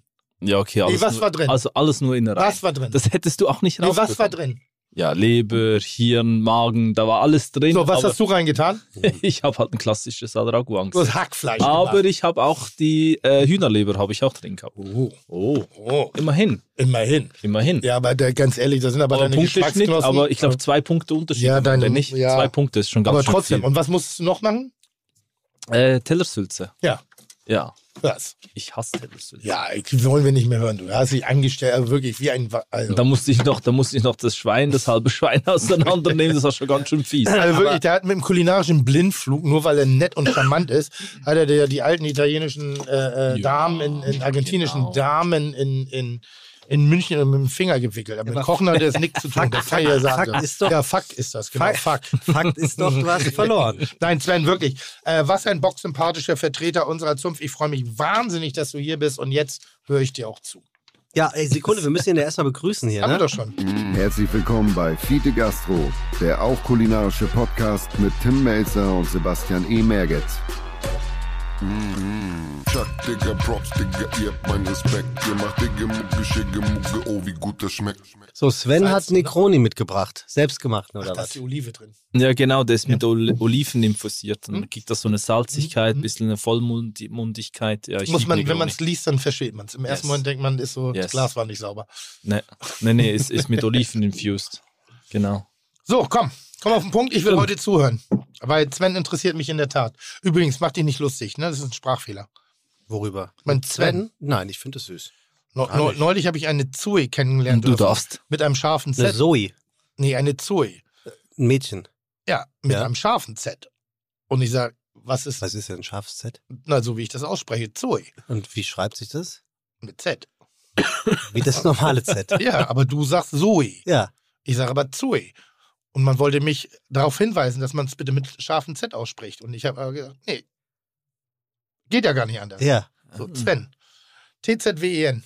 Sven, Sven. du darfst. Wenn nicht Dankeschön. Sven, wann dann? Ja. Also, komm, also, wir haben jetzt hier einen, einen wirklich äh, herausragend, äh, herausragend besternten Koch Ja. ähm, mit Sven am Start. Und Sven hat, und ich würde zu Beginn sehr gerne darüber reden, Mhm. er hat ja diese sogenannte alpine Küche am Start. Und ähm, ich würde dich als erstes gerne mal fragen, lieber Sven, in deinen eigenen Worten beschrieben, was genau ist das? Und warum hast du darüber ein Buch gemacht? Hm. Ja, also alpine Küche ist eigentlich, ähm, es fängt an mit den sieben Alpenländern, die um uns herum sind. Wir in der Schweiz haben eigentlich das Privileg und das Glück, in der Mitte zu sein, also geografisch praktisch exakt zwischen Nord und Süd. Und äh, durch das haben wir ganz viel kulinarisches Erbe. Ganz viel äh, Essen, was da durchgewandert ist, was sich dann niedergelassen hat. Wir haben die vier Landessprachen. Es ist eigentlich sehr divers, unser Land. Und äh, das ist eigentlich äh, unser Haupt, oder mein, mein, mein Hauptfokus mit dem Team, dass wir die vergessenen Dinge wieder hervorholen und die neu interpretieren und in ein neues Zeitalter nehmen. Und dann ist halt die Natur, die Alpen oder wenig berührt, sehr intakt, sehr divers, da wächst noch vieles wild und äh, das heißt, wir gehen da auch sehr viel sammeln, einkochen, einsalzen, einlegen und äh, genau, und wie du gesagt hast, das war jetzt so eine Momentaufnahme. Jetzt habe ich da auch ein Buch drüber geschrieben. Das kommt jetzt äh, Ende Monat dann raus. Und genau, es war einfach für mich so extrem wichtig, also Heritage, also unser Erbe, unser kul- kulinarisches Erbe, dem irgendwie Respekt zu zollen, das niederzuschreiben, aber das auch jeden Tag eigentlich an die Gäste zu tragen. Und äh, ja, ich musste wie die Schweiz verlassen, damit ich erkannt habe, was wir eigentlich zu Hause haben. In Ja. London war das. Ja, genau, genau. Du sagst ja, London war sozusagen deine Initialzündung, um ähm, komplett komplett äh, ja nochmal loszulegen und zu sagen, äh, das, was ich mache, kann ich nicht nur gut, sondern sehr gut. Was, was ist in England passiert oder in London? Ich glaube, da habe ich realisiert, ähm, mit Meeresprodukten, was ich vorher in der Schweiz gearbeitet habe, äh, das kommt niemals an das Level hin. Wenn du die Küste vor der Haustüre hast, wenn das direkt vom Boot zu dir in die Küche reinkommt, äh, Dinge noch am Leben sind, das Protein noch so intakt ist. Und dann habe ich wie für mich realisiert, ich gehe auch reisen äh, und du eigentlich andere Kulturen durch Essen kennenlernen. Und dann habe ich das so angefangen zu hinterfragen. Ja, okay, was machen wir eigentlich in der Schweiz? Wir fliegen Dinge ein, das ist äh, absolut irrsinnig und du kannst ja da gar keine Emotion damit aufbauen. Wenn ich irgendwie einen Kaisergranat oder einen Meeresfisch im Restaurant in der Schweiz serviere und ich, schaue die Berge den ganzen Tag an, wo löse ich da eine Emotion aus? Also nicht falsch verstehen, du kannst es handwerklich perfekt zubereiten, aber du wirst nie die Emotion abholen in einem Menschen. Weil ich esse einen Meeresfisch auch nur, wenn ich den frisch an der Küste vom Boot habe. Und wenn man mal ein bisschen drüber nachdenkt, dann, dann kommt auch da immer wieder so in den Sinn, stimmt, die besten Erlebnisse oder das Typische mit dem Wein. Der Wein hat mir super gut geschmeckt, den habe ich da in Südfrankreich im Supermarkt gekauft. Der hat nur, der hat nur irgendwie 11 Euro gekostet. Da habe ich noch nie bei uns gesehen. Und dann nimmst du eine Flasche mit und dann machst du ihn zu Hause auf und dann bist du total enttäuscht, weil dir eigentlich die Emotion fehlt, weil der Moment, die Magic, dass das Environment einfach gepasst hat. Und das ist dasselbe mit dem Essen. Ich bin einfach überzeugt, dass wir da einfach äh, noch mehr rausholen können. Also runtergebrochen, äh, schreibst du auch in deinem Kochbuch, äh, Heimat ist kein Ort, sondern ein Gefühl. Ja. Was du ja auch schon immer sagst, Tim, quasi geprägt hast. Hast Du, du, ich bin das Vorbild vieler Das- ja, Generationen ja. von Köchen, ey, egal auf welchem nur Level. drei Sterne, weil du damals dieses Kochbuch gemacht Nein, hast. ich, nein, nein, nein, aber nochmal, ich, die, die, die, die, ich glaube, das ist das, was uns weltweit alle verbindet. Und das Spiel rund um Sterne, Töpfe, Pfannen etc., diesen kleinen Diskurs, den wir haben, ist ein Spiel. Aber ich glaube, dass die guten Köche, egal wo sie herkommen, sei es aus der Haushaltsküche, also jemand, der nur zu Hause kocht für die Familie, Mann oder Frau, scheißegal, ähm, jemand, der mit einer Leidenschaft einen Landgasthof macht, wo er sich wirklich Mühe gibt, einen guten Kartoffelsalat oder gute Bratkartoffeln zu machen, aus der Form der Gastronomie, die wir versuchen hier in der Großstadt im wirtschaftlichen Rahmen wirklich das Maximum zu erzielen oder in der Spitzengastronomie. Das ist das, was mir immer wieder auffällt aus meinen Reisen bei Kitchen Impossible. Das vereint uns alle. Emotionen. Also Mhm. nur, nur, es gibt manchmal so ein paar Kollegen, wo du denkst, ja, emotional hängt das da so ein bisschen, da ist eine gewisse Verkrüppelung vorhanden, liegt aber daran, dass sie vielleicht entweder diese Erfahrung wie du in der Kindheit oder äh, wie ich eben in meinem Schaffen während meiner Berufsentdeckung. Ich bin ja nicht freiwillig Koch geworden, weil ich prädestiniert dafür war, sondern weil ich diesen Mentor Gennaro, haben wir gerade in Mhm. einem unserer letzten Podcasts gehabt, der hat das in mir ausgelöst. Der hat dieses, dieses Gefühl, was du als Vierjähriger am, am Küchenhocker schon hattest, da ist es bei mir passiert. Essen war immer da. Ich verbinde ganz viele Erinnerungen mit Essen und irgendwann habe ich verstanden, was das eigentlich ist. Was bedeutet die Emotio- Emotion? Und deshalb ist das gar kein Diskurs und gar kein Wettbewerb, aber ich hatte das große Glück, vor 20 Jahren eben schon meinen Senf zu jedem Scheiß beitragen zu dürfen und eine Philosophie verkaufen zu dürfen. Und da gehörte eben auch das, dieses Heimat ist Gefühl, weil Heimat hat was mit der Geburt zu tun, wo man, ich bin eher norddeutsch als deutsch. Das ist das, was ich mir wieder sage. Im Verhältnis zu Europa bin ich eher deutsch als Europa. Im Vergleich zur Welt bin ich eher Europa als Amerika, aber am Ende des Tages bin ich global. Mhm. Weil dieses Gefühl wiederholt sich in allen Nationen, bei allen Menschen, die ich so auf meinen Reisen treffe, sei es, sei es Peru, sei es Mexiko, sei es in Japan. Es ist ein Teil unserer Identität, die Kulinarik. Und jedes Land ist auf zu Recht ein bisschen stolz auf das, was es selber produziert, was es herstellt und was es eben auch seinen Gästen servieren kann. Das merke ich immer wieder. Die größte Freude. Also die, die Leidenschaft, mit der Menschen mir ihre, ihr Essen servieren, mit der, also mit dieser Überzeugung. Das ist, und nicht alles ist geil. Also einiges auch zu Recht regional geblieben. Wissen wir selber, ne? Ja, Hier, du hast dein Sülzenfleisch, was du nicht mochtest. ich, ich verbinde Sülzenfleisch, äh, die Bahnhofsgaststätte Pinneberg. Und das hat man damals noch selber gemacht. Und deshalb ist bei mir das ganz anders emotional belegt, was bei dir eher so eine, so eine, Ja. so eine Abwertung widerfährt. Mhm. Aber deshalb ist es weder schlecht, noch gut oder besser oder schlechter. Sven hat gerade vom, vom Sammeln gesprochen. Du hast vorhin einen leichten Ausschlag bekommen, als du sagtest, irgendwie sinngemäß schon wieder so einer, der Dinge sammeln geht, um Ah, sie ja, zu verkochen. Ja, ja, ja. Ha- Hast du sowas noch nie gemacht? Bist du noch nie eines Sonntagmorgens Doch. draußen, hast gedacht, jetzt guck ich mal, was die Umwelt doch. mir gibt? Doch, doch. Ich hasse das bloß immer, aber das ist aber mein ganz pro subjektives Problem. Wenn man mir erzählen will, dass man im Restaurant Ra Ragaz, drei Sterne, noch tagsüber die Wiesen äh, äh, äh, schleucht, die Kühe selber melkt und den Fisch selber angelt und die Pilze selber sammelt, um sie dann nachher in einem 14-Stunden-Tag von, von A bis Z Ist das zu von. Ivic oder Das von habe ich nie gesagt. Nein, ich weiß. Hier, okay. Aber das ist immer da, wo ich sage, genau. Und dann gehen sie noch Kräuter sammeln. Und, äh, also man lässt sammeln. Oder? Mm, Nee, es ist echt gemischt. Bei uns in der Schweiz ist es leider noch nicht so weit verbreitet, dass man dazu so Unterstützung bekommt. Also, Ernsthaft wir nicht. müssen da echt mit, also ich muss da so wie Teamausflüge planen. Oh, gehe ich mit dem Team raus. Das ist Doch, spannend. doch, das ist echt so. Das ist auch irgendwie Weiterbildung. Mhm. Ähm, das ist auch ein bisschen so eine mittlerweile, also die Haltung, wenn Köche, werden will, ja. Ja, Kö- Köche, ja. Ja, ist ja echt so, ist echt so die, die, die Erwartungshaltung auch von den Köchen ist ja. Auch da. Also die kommen und die wollen das ja lernen, wollen sehen, was kann man in der Natur hernehmen, wie kann man das weiterverarbeiten. Ähm, klar, jetzt ist Winter, jetzt haben wir fast nichts zum tun, oder? Jetzt müssen wir nicht mehr rausgehen, jetzt haben wir unsere Dinge eingesalzen, getrocknet, eingelegt, fermentiert und da gibt's nicht mehr viel, was wächst, ja.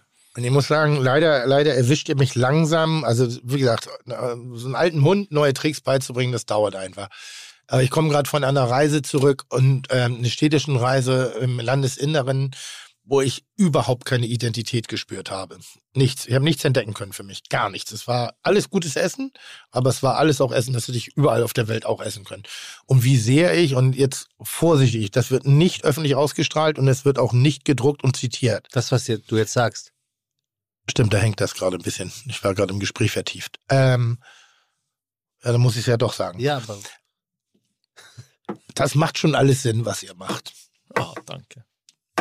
Das macht Sinn. Das, Ja. ist, äh, das ist die Identität. Also ich pöbel gerne, weil ich manchmal so diese alte, diese, diese, diese, diese Welt des ewig Selbstgemachten immer, weil ich mag das nicht, wenn das fake ist. Aber ich merke, wie sehr ihr gearbeitet und wie sehr das meinen Geschmack nicht nur nicht verändert hat, sondern auch wirklich, wie sehr er das sucht, wie er sehr diese Individualität und dieses, dieses Eigenständige auch wirklich braucht. Weil wir essen teilweise weltweit kulinarisch auf einem Niveau wie, wie noch nie. So viele gute handwerkliche Köche, auch für, eigentlich auch gute Produkte. Redest du von. Hochküche oder Überall. Küche allgemein? Alle, alles, alles. Mhm.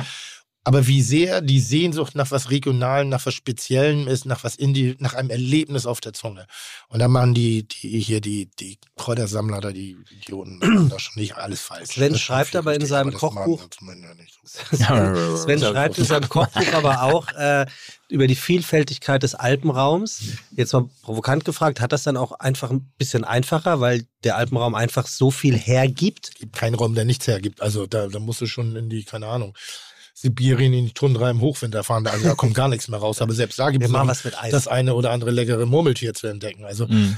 Also ich bin mir relativ sicher, dass wenn man eben anfängt, und das haben wir jetzt, bei euch heißt es die alpine Küche, bei uns in Deutschland ist es die neudeutsche, in, in Skandinavien für mich zumindest medial einer der Vorreiterküchen, also wo das dann zur Mode, so. zur Präsenz wurde, wo viele Nachahmer gefunden worden, ist halt die, die Nordic Cuisine. Ähm, da gibt es ja auch ganz große Vorreiter. Aber in der Masse gesehen bedienen sie sich alle an einer Regionalküche. Also an, an regionalen Produkten, an regional haltbar machen ist überall auf der Welt das Gleiche. Es ist, wenn du, wenn du was über, über den Winter, wo nichts mehr wächst, irgendwo noch was Genießbares haben, und das ist aus der Tradition raus, hat man Dinge haltbar gemacht. Man hat Schweinefleisch geräuchert, das ist der Schinken, der Speck, weil sonst wäre es vergammelt. Der hat es keine Kühlschränke. Du, äh, äh, deshalb hat man eben Dinge versucht, mit anderen Techniken haltbar zu machen, einzusalzen, fermentieren. Das ist ja per se nichts Neues. Nur dieses kontrollierte und vor allen Dingen auf den Geschmack optimierte. Das ist, glaube ich, neu geworden. Ist, der, ist das auf den Geschmack optimierte, die Reduktion? Ich glaube nicht nur. Weil jedes, mehr oder weniger jedes Interview, was man über Sven irgendwo im Internet findet, ähm, steht eigentlich als Überschrift, ähm, äh, je länger ich koche, desto mehr lasse ich weg. So, also entweder ist irgendwann gar nichts mehr da oder die Reduktion hat ihre Perfektion gefunden. Und du hast, der Tim hat eben eingangs auch gesagt, dass die Reduktion das einzig, also jedenfalls sehr richtig ist. Na, ich glaube einfach, dass schlussendlich, ich komme gerade aus dem 11 Madison at the Park, habe da Mhm. das vegane Menü gegessen.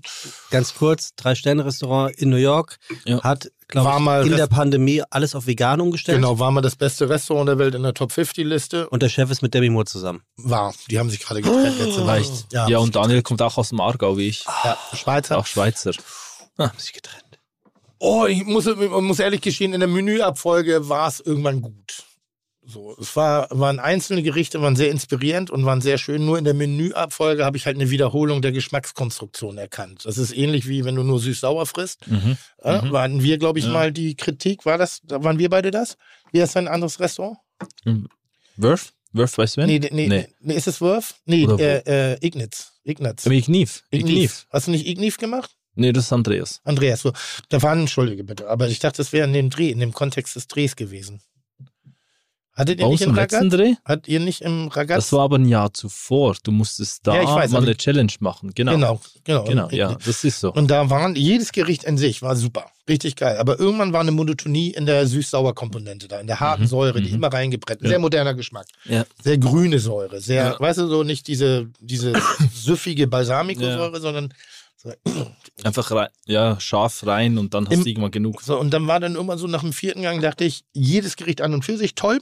In der Wiederholung würde ich jetzt gerne mal ein salziges Gericht haben. Mhm. Und bei dem äh, Eleven Madison war es ähnlich. Das war, jedes Gericht in sich war toll. In der Aneinanderreihung betraten wir immer dieselbe Geschmackswelt. Es war Mhm. immer ein bisschen misoesk, äh, fermentiert, Ja. salzig, um da eben dieses Volumen herzu, um dieses, Mhm. dieses nicht fleischliche Umami herzustellen, was ja in Pilzen drin ist, aber auch das ist irgendwann gleich. Mhm. Das ist, wenn jeder Gang mit Sojasauce als Soja dominierender Gang angeboten wird. Irgendwann ist es okay, dann musst du schon ein bisschen Feinheiten auch rausschmecken können. We we weißt du ein bisschen, was ich meine? Ja, ich weiß, was, was du meinst. Und ähm, deshalb glaube ich eben, dass diese Küchen. Kaufst du nichts dazu? ja, fast gar nichts. Wirklich nicht. Auch Nee. im Winter nicht. Also im Winter hat es dann einfach praktisch keine Kräuter mehr. Ja. Dann hast du ja gar ga- keine Ausgaben. Nur, nur noch ganz wenig. Also jetzt. Äh, klar, Protein hast, hast du immer noch, Gemüse hast du immer noch, Lagergemüse. Äh, dann haben wir unser, äh, unser Kühlhaus mit Eingemachten.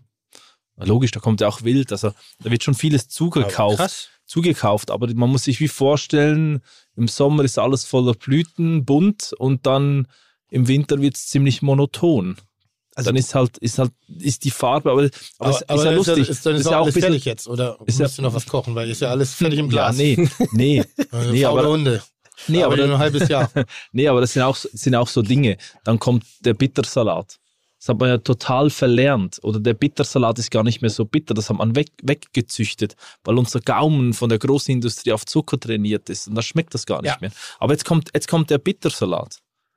Und der, der, ist ja, der ist ja divers, der hat auch verschiedene Farben, aber es ist halt kein Kraut da. Und, und, und dann kommt der und das ist ja auch gut so.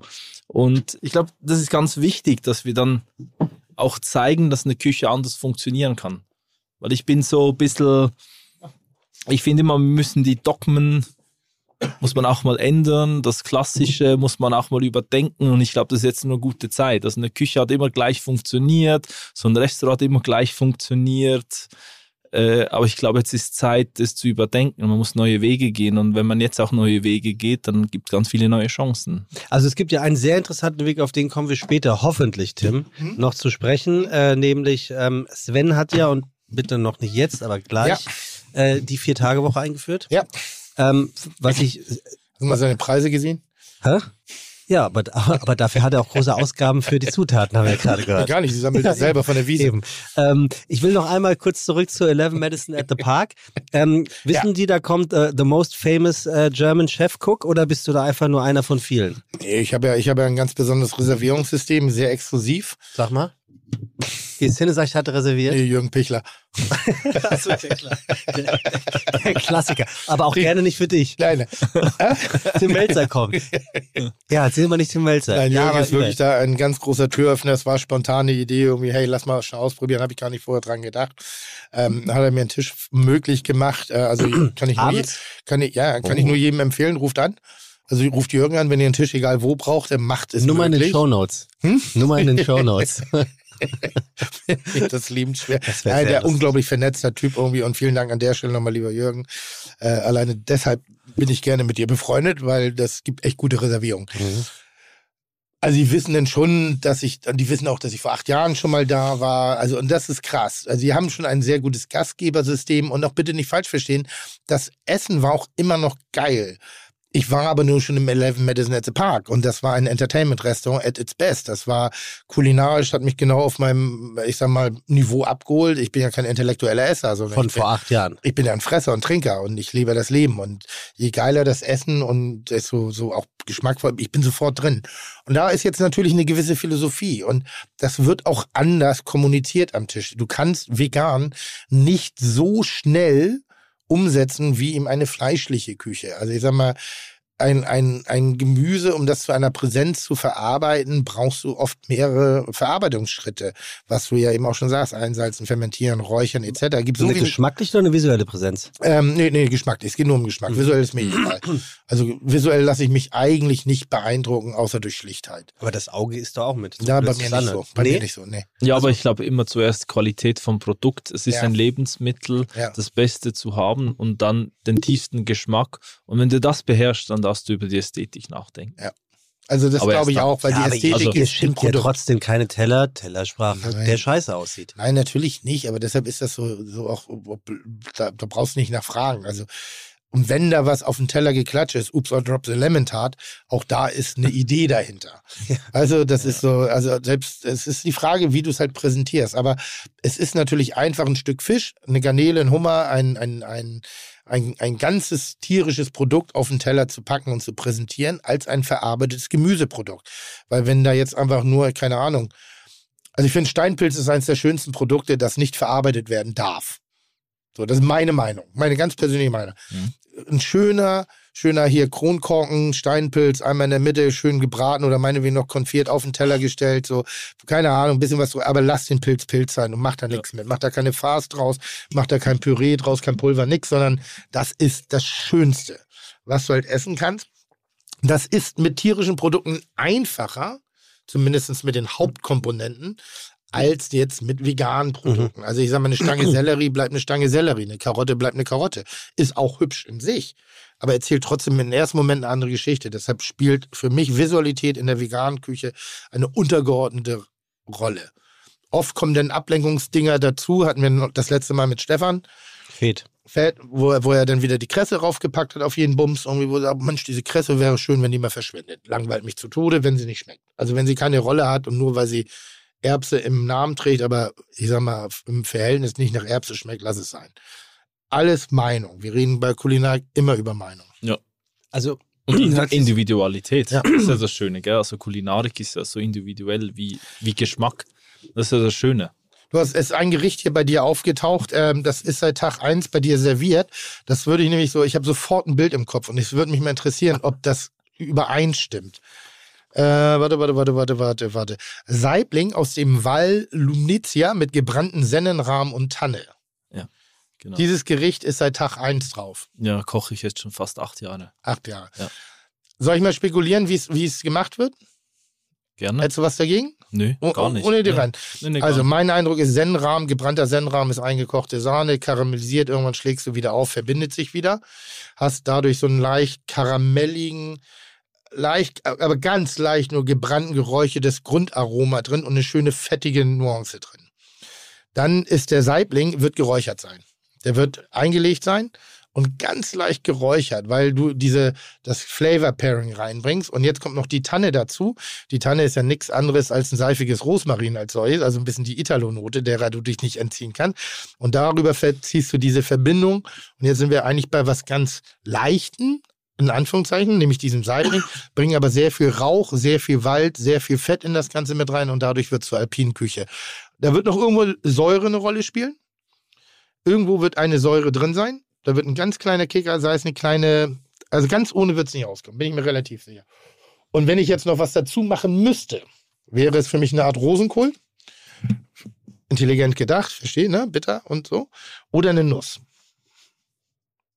Ist nicht schlecht, Ansatz ist ziemlich gut, muss ich sagen. Also du hast definitiv zu viele Kitchen-Folgen schon durch. Ja, ne? Also das ist, das ist eben so, Echt- wie es funktioniert. Und echt, ich, ich habe richtig Lust nicht zu schlecht. essen, weil ich weiß, schlecht. wie ich es zusammentrümmern würde. Ja. Aber da, da geht es viel um so, hier wird ein bisschen unterstützt, da ist vielleicht eine, eine, ein Aroma, was nicht stark genug ausgeprägt ist, was Mhm. aber drin ist, das versuchst du zu substituieren und dann kommst du in das Gericht rein. Finde ich gut, mag ich. Ah, hast du schon wieder gut gemacht. Ja, Also echt gut. Wirklich also, gut Also ich bin echt gerade so, aber es ist echt keine Säure drin. Nicht. Nee, die Säure, das kann ich dir sagen, Ja. die kommt vom Harz, vom Tannenöl. Da kommt ein Tannenöl rein.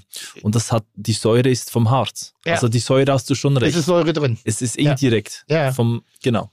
Also das Und ist so, du hast es noch nicht mal- stimmt schon auch. Du hast es also, noch nicht mal gegessen. Nee.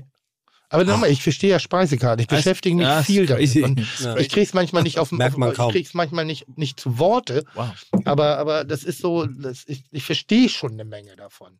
Nur handwerklich bin ich halt ein Idiot. Das ist ja, ich habe zu dir, glaube ich, gesagt, wenn ich mir mal Mühe geben würde, was wäre dann los in der Kulinarik? Und das hat, Ja. hat er mal gesehen, was da los ist und was kommt, der dritte Stern. Da hat er gesagt, da müssen wir uns einen Vorsprung verschaffen.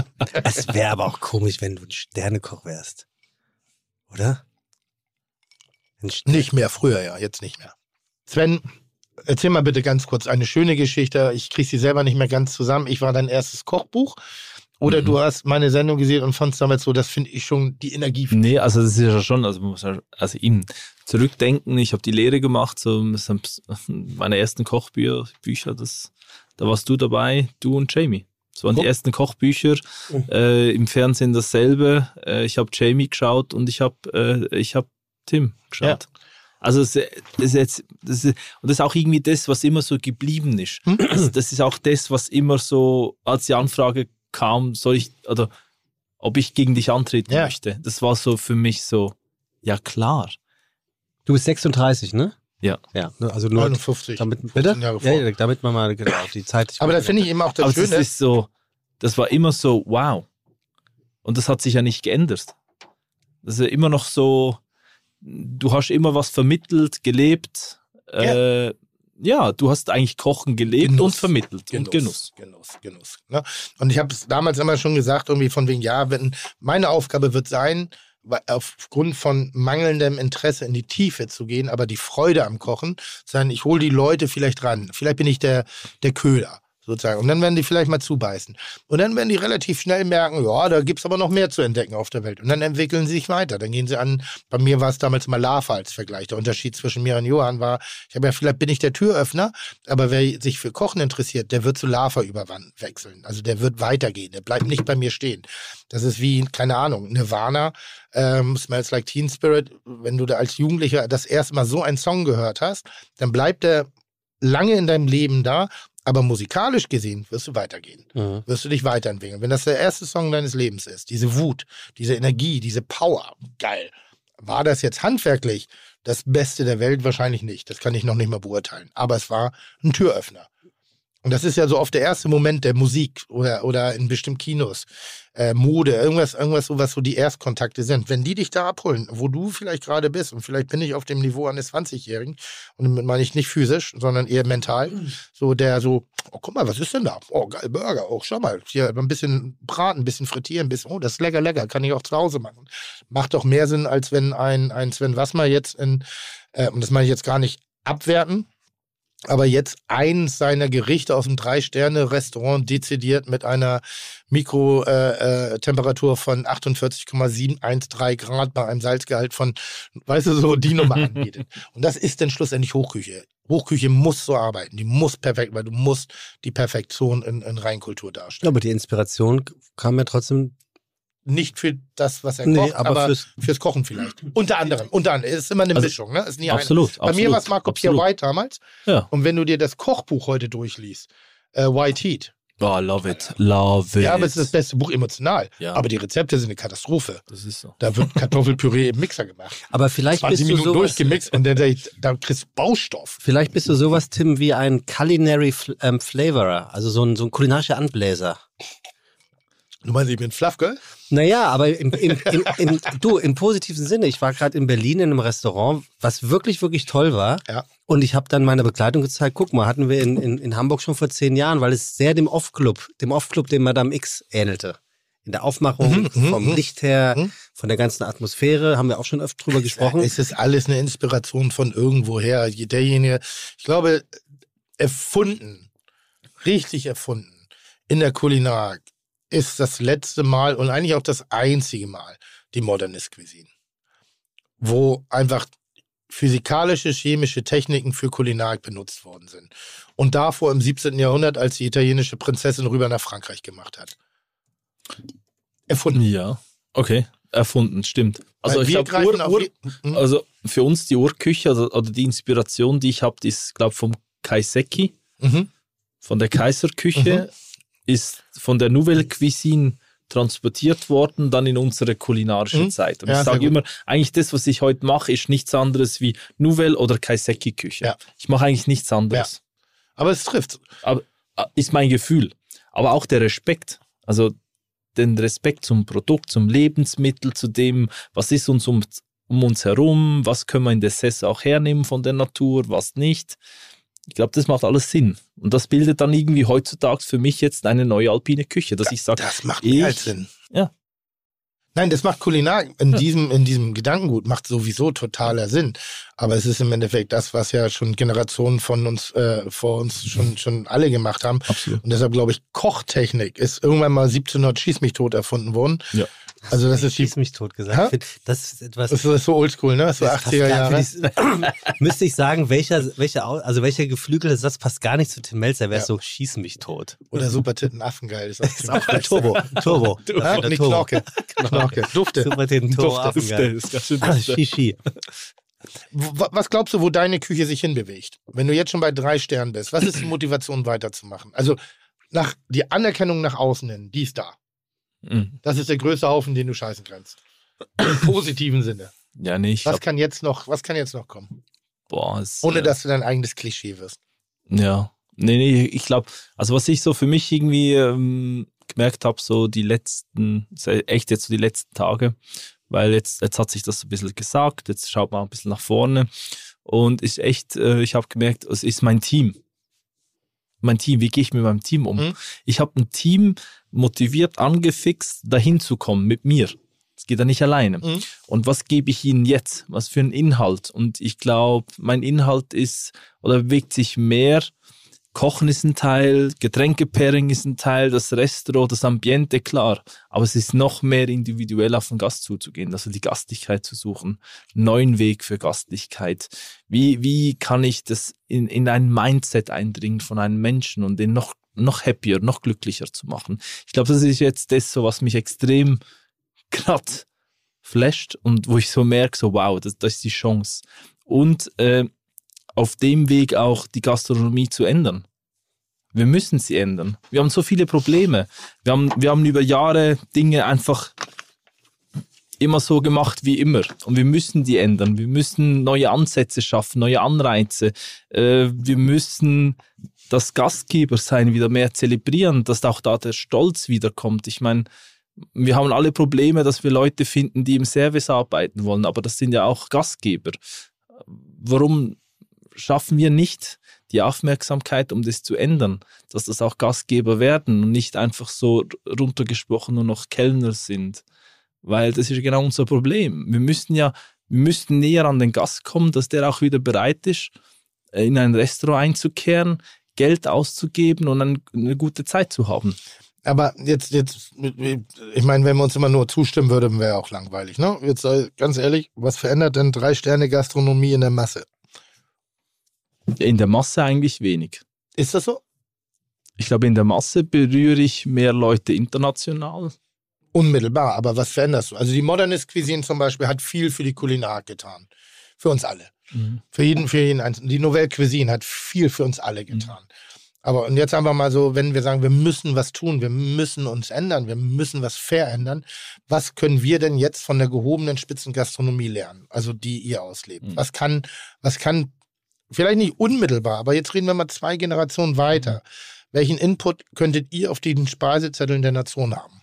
Also ich denke, mit der alpinen, mit der neuen alpinen Schweizer Küche, die, die Achtsamkeit, die wir jeden Tag pflegen, sei es äh, um die Produkte, um den Mitarbeiter, um die Gäste, das ist ja, ich sage immer, äh, für mich, ich schaue nach vorne und ich sage, hey, das, was wir heute machen, das müsste in zehn Jahren immer noch passieren dürfen. Mhm. Und ich bin überzeugt, dass was ich jeden Tag mache mit meinen Leuten, mit meinem Team, mit einem riesen Herzblut, mit ganz viel Respekt der Natur gegenüber, den Produkten gegenüber, aber auch dem Gast.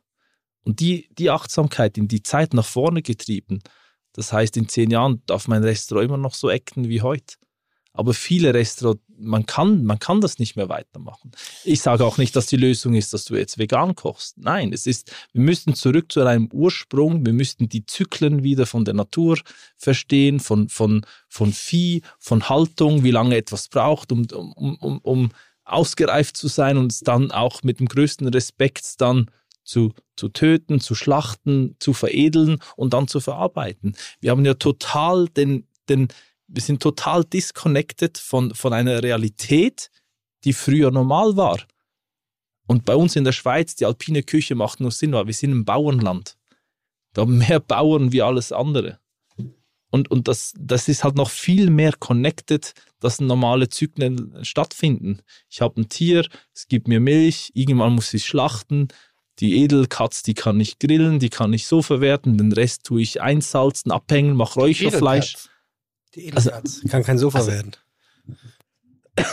Die Edelkatz, was ist das? Die Edelkatz, also ich, Ach, Edelkatz, ich dachte die Edelkatz. Edelkatz. Katze, ich Ich habe auch so jetzt die gedacht. Ah, sorry, Edelkatz. Ich dachte Danke, so dass du es so oft Oh, gesagt hast. Äh, Prime, Prime Katz, Ja, ja. Edelkatz. Ich war auch bei der Prime Katz, Okay, Katze. Prime Katz, ja, okay, Yes, gut. Prime ich weiß Die, Katz. gar per, nicht. du, die. Perser, Edelkatz. Tim, Oh, die wow. Perserkatze Die er. ländliche Edelkatz. Nee, Wobei Also die Perserkatze darf man bestimmt auch nicht mehr sagen, Hm? oder? Perserkatze. Weiß nee, nicht, das geht nicht. Weiß nicht? ist bestimmt auch rassistisch, hundertprozentig. denke Also die Edelkatz. Ja. Genau, Edelkatz. Der, der, Hesse, der Hesse Die sagt so eine teure Katze. ich, nein, ich die dachte, das ist sowas vielleicht wie ein, Eichhörnchen oder sowas. Das kann man einsalzen, kann man, den Rest kann man räuchern. Nee, Eichhörnchen Und ich gibt es so, nur in Peru. Okay, cool. Und ich- ja, ich das ist doch ländlicher, als ich gedacht habe. in der Schweiz. Kannst du dann Überraschungswindy packen, die Edelkatz. Nein, aber was können wir davon lernen? Also was kann ich als Gastronom von euch lernen? Das ist wirklich eine offene Frage. Ne? Ist keine, Nee, also- ich habe da keine, sondern ich interessiere mich. Was kann ich lernen? Ich denke, wieder umsichtiger sein mit der eigenen Region, mit der eigenen Identität. Wo kommen wir her? Was haben wir schon immer gehabt? Was ist kulturell mit uns verankert? Mhm. Und wenn man da wieder ein bisschen mehr Achtung schenkt, dann ist es kulinarisch gesehen etwas Neues. Es ist in Verbindung zum Gast. Man holt ihn ab in, auf einer Ebene, die man gar nicht mehr in, in eine Form packen kann. Ich bin überzeugt, also wenn ich was auf Holzkohle grille, in unserer DNA ist abgelegt, auf Holz, auf Feuer, auf offenem Feuer zu grillen, das löst was in uns aus. Mhm. Also wenn ich den Rauch mal schmecke, Ja, dann, dann, dann, dann hast du das abgelegt, du wirst es nicht merken. Aber das ist ja in den anderen Schichten auch. Und ich glaube, da die, die, die Nähe wieder zu finden zu dem Vergangenen, was schon immer da war, aber das auf höchstem Niveau und mit den besten Produkten wieder dargelegt, also klar, klar bringt das uns voran als Gastronomen. Aber wa- was, also das, nochmal, es ist kein Streitgespräch, sondern wirklich ein Nee, nee. offenes Gespräch. Aber jetzt, jetzt ist uns das bewusst. Jetzt feiert sich die, die, die Branche inklusive meiner Person ja auch ab. Aber was erreichen wir in der Breite? Was erreichen wir denn in der Veränderung des Speiseangebots im Supermarkt? Was erreichen wir? Weil, äh, ja, wir haben Produkte, aber weder wird es mehr Bäckereien geben. Es gibt ein paar Hipster-Bäckereien, die sich dem Handwerk verschreiben. Aber den Konsumenten bringen wir nicht dazu, das Handwerksbrot zu kaufen. Der kauft weiter Industrie ein. Wir, oh herrlich, du, freue mich jetzt schon drauf. Hast du das selber gemacht oder ist das fertig aus der Tüte? Das, ich- Digga, das, ich das, das, sieht so, das sieht so jämmerlich nach Vanillesoße aus. ähm, was, was, was können, ich, ich komme selber gerade von einer Reise und wirklich, mir stand die Kotze im Hals vom Fleischkonsum. Ja. Also das war, da ist geaßt worden mit Fleisch, wo ich sage, es, das ist nicht, das ist auch nicht mehr schön. Also da verstehe ich jeden, jeden, der sagt so, fuck off, wir müssen aufhören damit, weil da ist das Rad nur für den auch wirtschaftlichen Erfolg, mit dem ich mich ja oft rausrede, sage, ja, aber ich muss ja auch Arbeitgeber, bla bla bla bla. Da dachte ich schon, nee, es ist mal wieder Zeit für ein es ist mal Zeit, wieder eine neue Zäsur einzuführen als Vorbild. Und aber ich finde, Vorbild macht nur dann Sinn, wenn du es auch schaffst, eine Sprache zu entwickeln, die Follower schafft. Mhm. Damals, als ich mit Kochen angefangen habe, im Fernsehen, war meine Idee, ich möchte Leute zeigen, dass sie keine Angst haben müssen vom Kochen. Mhm. Dass egal auf welchem Niveau du bist, probier's aus, alles ist irgendwie ein Erfolg. Es wird kein Fine Dine sein, aber ich möchte Menschen dazu motivieren, mal Dinge in die Hand zu nehmen und auszuprobieren. Hab auch teilweise industrielle Produkte dazu genommen, damit sie weniger Angst haben für Dinge, damit der Erfolg, die Sicherheit, auf dem sie sich bewegen, ausgeprägt ist. Und das hat funktioniert. Das hat, ich glaube, ich habe viele Leute überhaupt die Welt oder vielen Leuten nicht alleine, immer in einem Verbund mit Jamie und anderen Leuten, Ralf in Hamburg, äh, in Deutschland damals noch, Zara, ähm, die Kerners-Truppe irgendwie so. Wir haben, wir haben geschafft, dass Kochen ein Thema wurde, Mhm. was im Alltag bei der Hausfrau sowieso längst ein Thema war. Ich betrachte das so ein bisschen ähnlich wie derzeitig die alpine regionale Küche. Wir haben ein Thema groß gemacht, was eigentlich gesellschaftlich immer anwesend war. Ja. Aber es gab einen Wandel und jetzt findet wieder ein Wandel statt. Also was, was können wir lernen? Ich. Also wir müssen mehr lernen, im Einklang mit der Natur sein, was um, um, um uns herum ist. Wir müssen, wir müssen unbedingt äh, zur Normalität, äh, es zur Normal- Normalität treiben, dass eigentlich äh, biologischer Anbau normal wird. Mhm. Dass wir nicht sagen, hey, äh, Bio kann, kann sich nur der leisten, der so und so viel Income hat. Also wir müssen das alles shiften, wir müssen eine, eine Saison wiederherstellen, dass im Februar nicht schon der erste Spargel wieder im Großverteiler drinsteht. Wir müssen da dagegen ankämpfen. Und ich glaube, das ist das. Oh, du weißt Hm? schon, wenn, wenn, wenn Brot reinfällt, dann musst du ein Ja, ganz, wir Ja. müssen ganz kurz hier, weil man ist ja zu hören, wir haben Fondue rein, Cas-Fondue reingebracht bekommen mit einem französischen Käse, dessen Namen ich nicht aussprechen kann. Wir haben äh, Kirschwasser natürlich hier und die alte Regel besagt, wer das Stück Brot reinfallen lässt, muss Kirschwasser trinken. Was denn, Tim? Hier, guck mal. Das so- ist nicht so kein heißt- Käse, das ist die Mischung. Moitje, Moitje. Genau. Einfach? Mathieu. Ja, das ist Ja. Friburger, Vacherin und äh, Gruyère. Ist das in einem, Mathieu Mathieu. ist das ganze Thema, was ähm, Sven gerade ähm, erzählt hat, ähm, nicht in einem Land wie der Schweiz vermeintlich einfacher, eben weil die Schweiz sehr ländlich ist, etwas kleiner ist als das Gros äh, der restlichen Länder dieser Welt, dementsprechend weniger Menschen hat, ähm, die, die es zu überzeugen gilt, dieses sehr nachhaltige mehr und mehr zu leben? Nee, ich glaube, es gibt einfach mehrere Aspekte, die dahinter wichtig sind. Haben wir auch schon gesagt. Bildung ist sowieso eins, immer ganz wichtig. Mhm. Je mehr Wissen du hast, desto einfacher fallen dir Entscheidungen. Ähm, manchmal möchte ich Wissen nicht mehr haben. Manchmal möchte ich es wieder weg. Ich will wieder dumm sein in vielen Beziehungen. Ähm, dann hat es aber die persönliche Lebenssituation. Und gesellschaftlich haben wir uns nun mal in den letzten 30, 40 Jahren so rasant verändert und auch im Guten.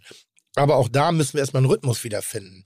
Klassische Familienmodell. Weibchen bleibt zu Hause, steht in der Küche und, und, äh, äh, und Männchen geht irgendwie aus und holt die Kohle ran und die Kinder machen irgendwie so das, was sie Oh, halt wenn machen. jetzt eine eingeschaltet und direkt wieder ausgeschaltet hat, dann, Dann bist du aber richtig ja, dann habe ich ein Problem, aber das ist mir auch an der Stelle egal, weil und jetzt haben wir Gott sei Dank immer ein anderes Bild, sondern dass Menschen arbeiten, jeden Menschen sich verwirklichen, Mhm. die Familie kreativere, flexiblere Konzepte anbieten. Wir haben nicht mehr 9 to 5 und wir haben schon gar nicht mehr Montag bis Freitag. Wir haben Mhm.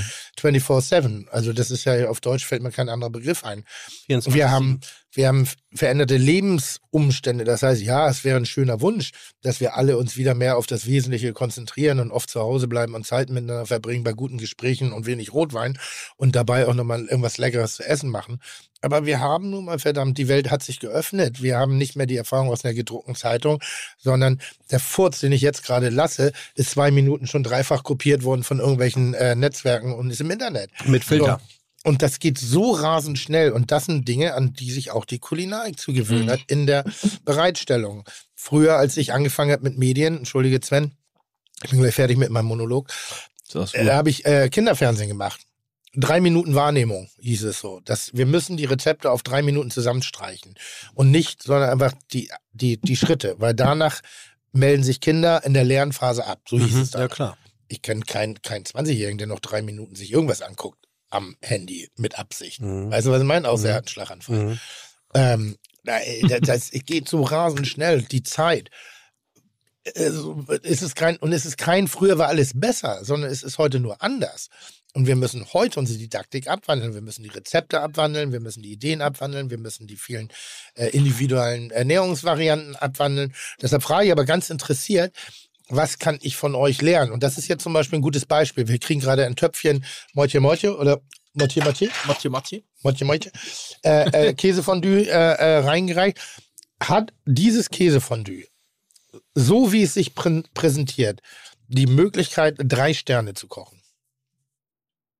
Also könntest du das, ohne dass du es jetzt anders in die Hand nimmst, beste Produkte, einfachste Zubereitung, totale Wertschätzung vor dem Produkt, Regionalität und du hast vielleicht das Brot noch selber gebacken. Denke nicht. Ja, und erst dann fängt es an, dass wir Veränderungen schaffen. Ist Mhm. meine Meinung. Als Sekunde, wenn man mit jedem Produkt das könnte. Wenn man es mit jedem Produkt könnte. Wenn man sagen könnte, dieses Ja, aber das, das und kann dieses, doch gar nicht klappen. Also, du aber, kannst, aber, nicht? also, Wir du- weil du auch nicht Käsefondue. Also ich mache ja, ich mache ja Knöpfle, also Spätzle mit. aber das ist zum Beispiel auch ein spannender Gedanke. Linsensalat oder irgendwas ich mache ich Banales. mach, ich ja. mach Spätzle mit gerösteter Hefebutter, äh, Wiesenkümmel und Trüffel. Aber- Mache ich in meinem Ja. Restaurant. Ja. Das ist was jeder, also jeder in unseren Breitengraden kann sich mit Spätzle mit Knöpfle identifizieren. Also jetzt auch nicht den dekonstruieren, Nein. sondern ganz klasse. Nein. Aber das meine ich, solche Gerichte, nach denen frage ich. Genau. Weil Und das, geht. Das wäre für Und mich ich jetzt glaub- ein Vorbild als Koch.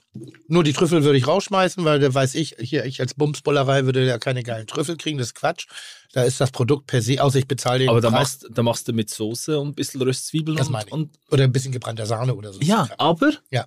Aber das geht. Das ich meine. Cool. koche ich in meinem Restaurant. Cool. ist, ist, ist fixer Bestandteil Mhm. in meinem Menü. Hat sich zum zweiten Signature-Gericht gemausert. Mhm.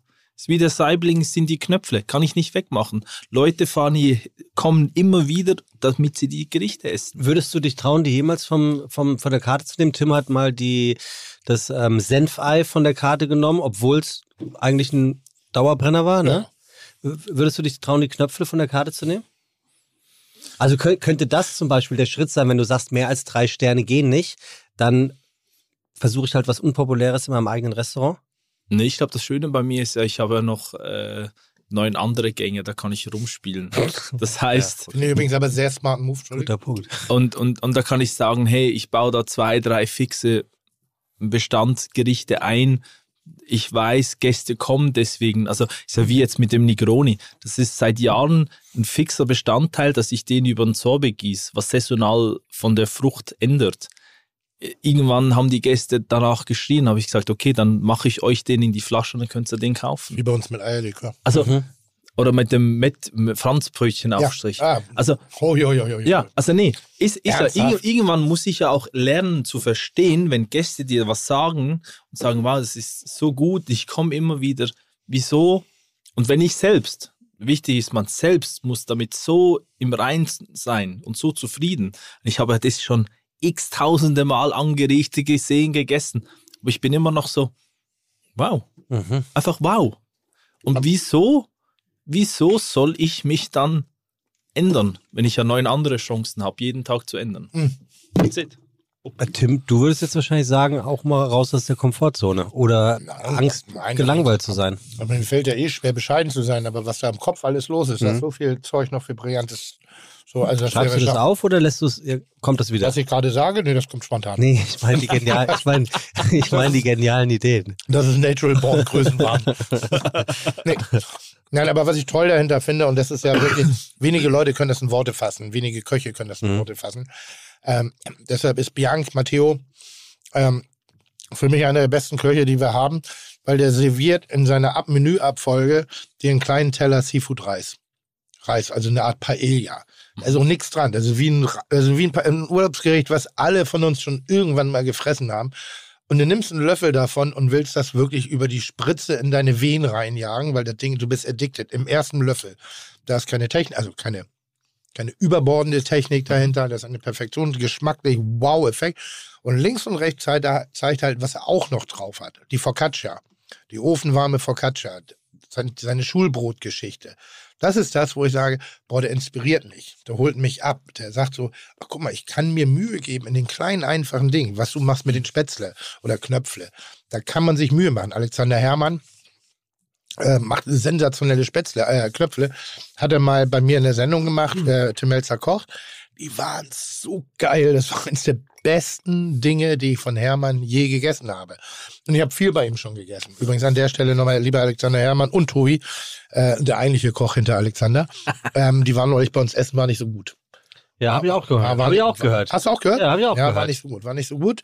Hat keiner mir was gesagt. Darf man mir ruhig sagen, weil auch, Ja, auch ein, auch ein, auch auch ein hat Fehler. Ähm, Tim, ganz du kurz. darfst es auch nicht sagen, weil du hast keine Ahnung. Ja, aber, genau. aber ein Hermann und Tobi Beetz, der, der darf. Ähm, weil du es gerade du gesagt hast, ähm, Matteo, Ja. der ja wahrscheinlich auch gehört hat, dass du keine E-Mails schreibst, Ey. hat mir eine E-Mail für Hat dich er? geschrieben, ja. Und zwar ähm, zur offiziellen Buchvorstellung am 5.12. um 17 Uhr haben wir leider eine Podcast-Aufzeichnung. Nee, bin ich da.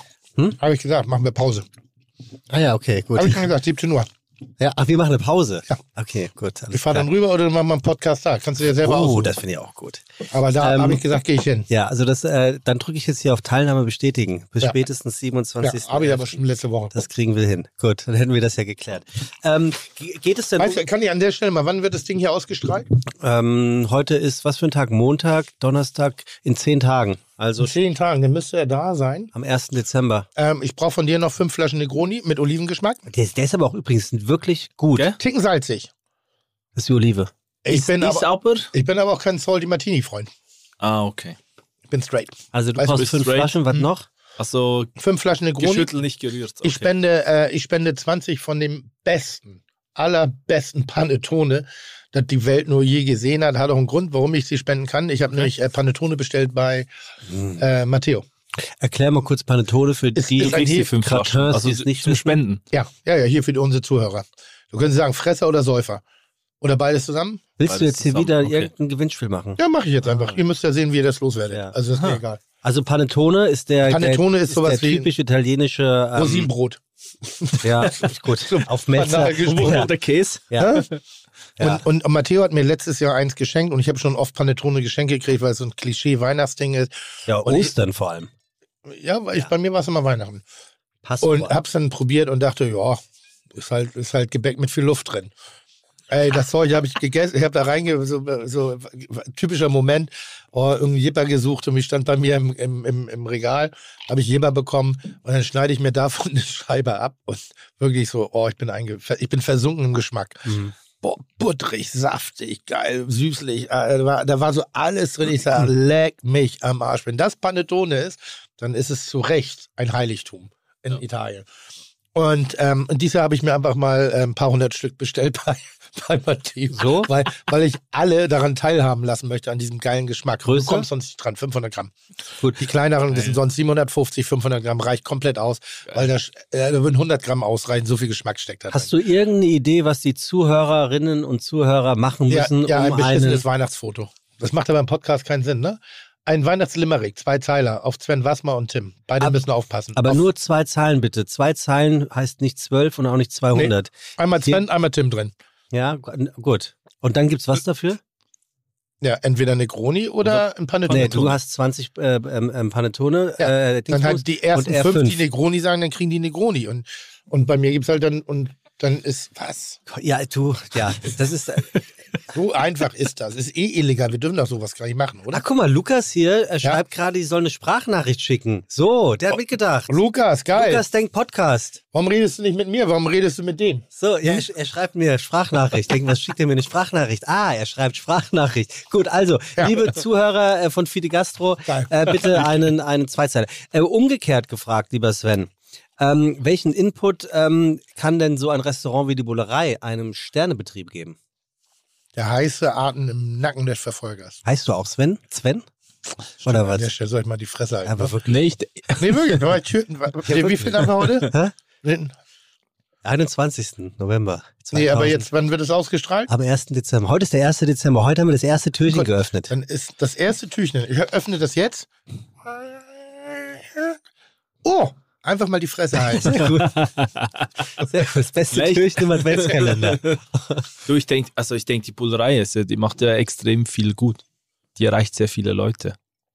Und äh, die macht ja genau das eigentlich auch, was wir bei mir im Restaurant machen, Respekt zollen dem Produkt gegenüber.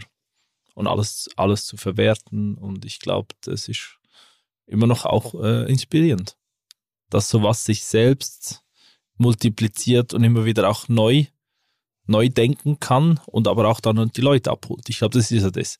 Also mir ist schon, ist ja schon bewusst, dass wenn jetzt ein Drei-Sterne-Restaurant, äh, du hast irgendwie den Teil Leute, die du abholst, aber ich finde immer, wir sollen eine Vorbildfunktion sein, dass sich das auch runterbrechen lässt, dass es in die Masse geht. Mir ist schon klar, es ist nur nicht äh, top-down, es muss auch button-up button sein. Mhm. Das ist ganz wichtig.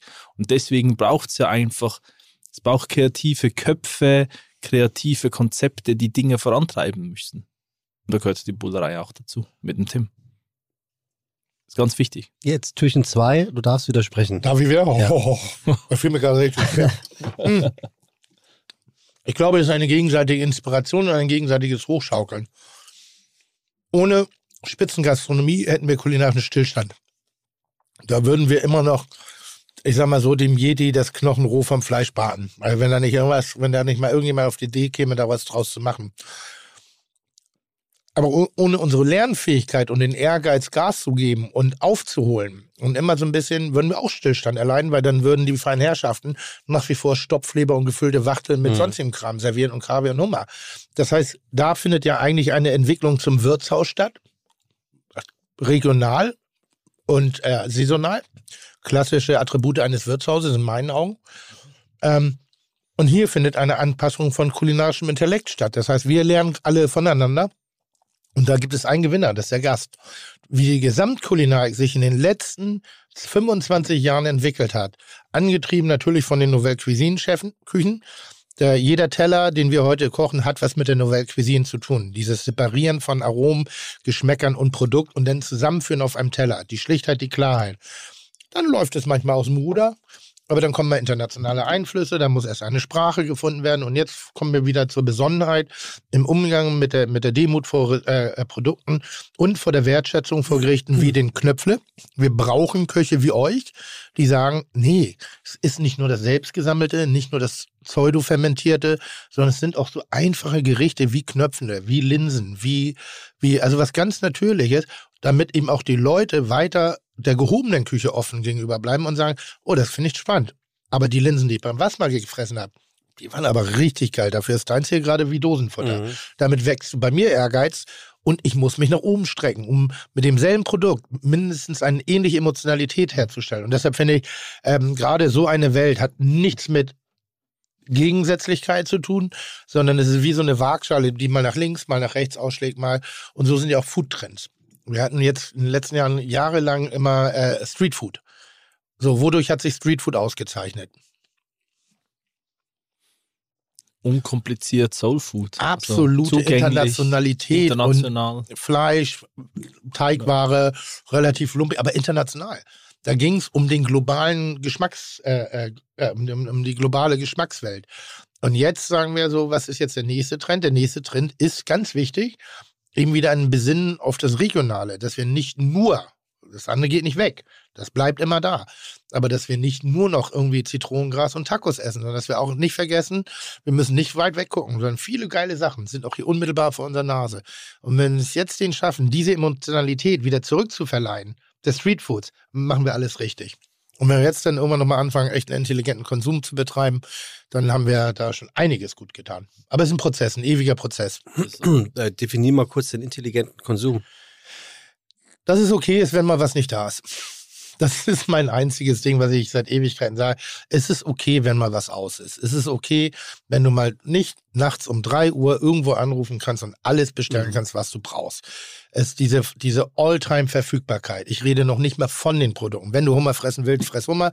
Wenn du Kaviar essen willst, Trüffel, alles egal. Aber nicht immer zu jeder Zeit verfügbar. Damit wäre uns, glaube ich, schon so geholfen, das Absolut. Überangebot, dass jeder glaubt, ich muss in den Supermarkt gehen und ich muss einmal aller Herrenländer zu jeder Uhrzeit immer alles bekommen können. Das ist, ist eine Sache, die bei mir nicht funktioniert. Es ist okay, wenn da mal sowas wäre wie diese Woche geiles Schweinefleisch, nächste Woche nur Rind. Ja. Wenn du Fleisch bist. Lass das mal ein Metzger machen. Ich bin doch voll bei dir. Da werden fünf, ah, aber da werden aber, ich, ich sag mal, acht von zehn Leuten sagen, ja, aber der hat heute nur Schwein. Außer da ist ein kulinarischer Intellekt schon wieder drauf. Weißt du, was ich meine? Ja. Na, oder, Es oder ist halt Aber das ist ja auch wie mit dem Filet. Also wir haben Auch. so, also wir haben es ja geschafft, eigentlich das edelste Stück von einem Tier zum, zum Massenprodukt zu machen, dass es gar nicht mehr edel ist. Also Ja. das ist ja wie, also man muss sich vorstellen, und ich arbeite nur mit alten äh, Milchkühen, die sind zwischen 8 und 12 Jahre alt, also die waren hier für was, weil ich habe irgendwann gesagt, okay, ich will dem, ich will, ich will dem Rindkonsum einfach entgegenwirken, indem dass ich sage, ich nehme Kühe her, die waren hier für was. Wir schauen dann auf die, nur Gras gefüttert, die kommen auf die Alp und dann, dann, dann habe ich die. Das geht aber auch nur auf, weil ich die Größe vom Restaurant, das geht, das ist in der Waagschale, das geht auf. Und wenn ich dann dann mal ein Filet habe von einer zwölfjährigen Milchkuh, dann ist das so, für die Gäste am Abend ist das dann so wow, oder für uns Mhm. auch ist so wow, jetzt habe ich mal ein Filet. Aber für die Gäste ist das so normal, eigentlich jeden Tag ein Filet zu haben. Ja. Und das ist das Problem, wo, wo wir eben, wo wir angekommen sind. Es ist so alles immer verfügbar, zu jeder Zeit, zu jeder Jahreszeit. Es gibt Mhm. gar keine, es gibt keine Saison mehr, es ist einfach immer da. Na gut, global haben wir immer irgendwo, wir es so schön beim Saufen. Irgendwo ist es jetzt überall 17 Uhr, also irgendwo auf der Welt ist es gerade 17 16. Uhr oder 16 Uhr für den ersten Drink. Ähm, aber das ist natürlich global. Ich will auch nicht, dass wir das komplett verneinen dürfen. Also ich sag mal, soll ich denn in Zukunft in Deutschland auf Orangen verzichten?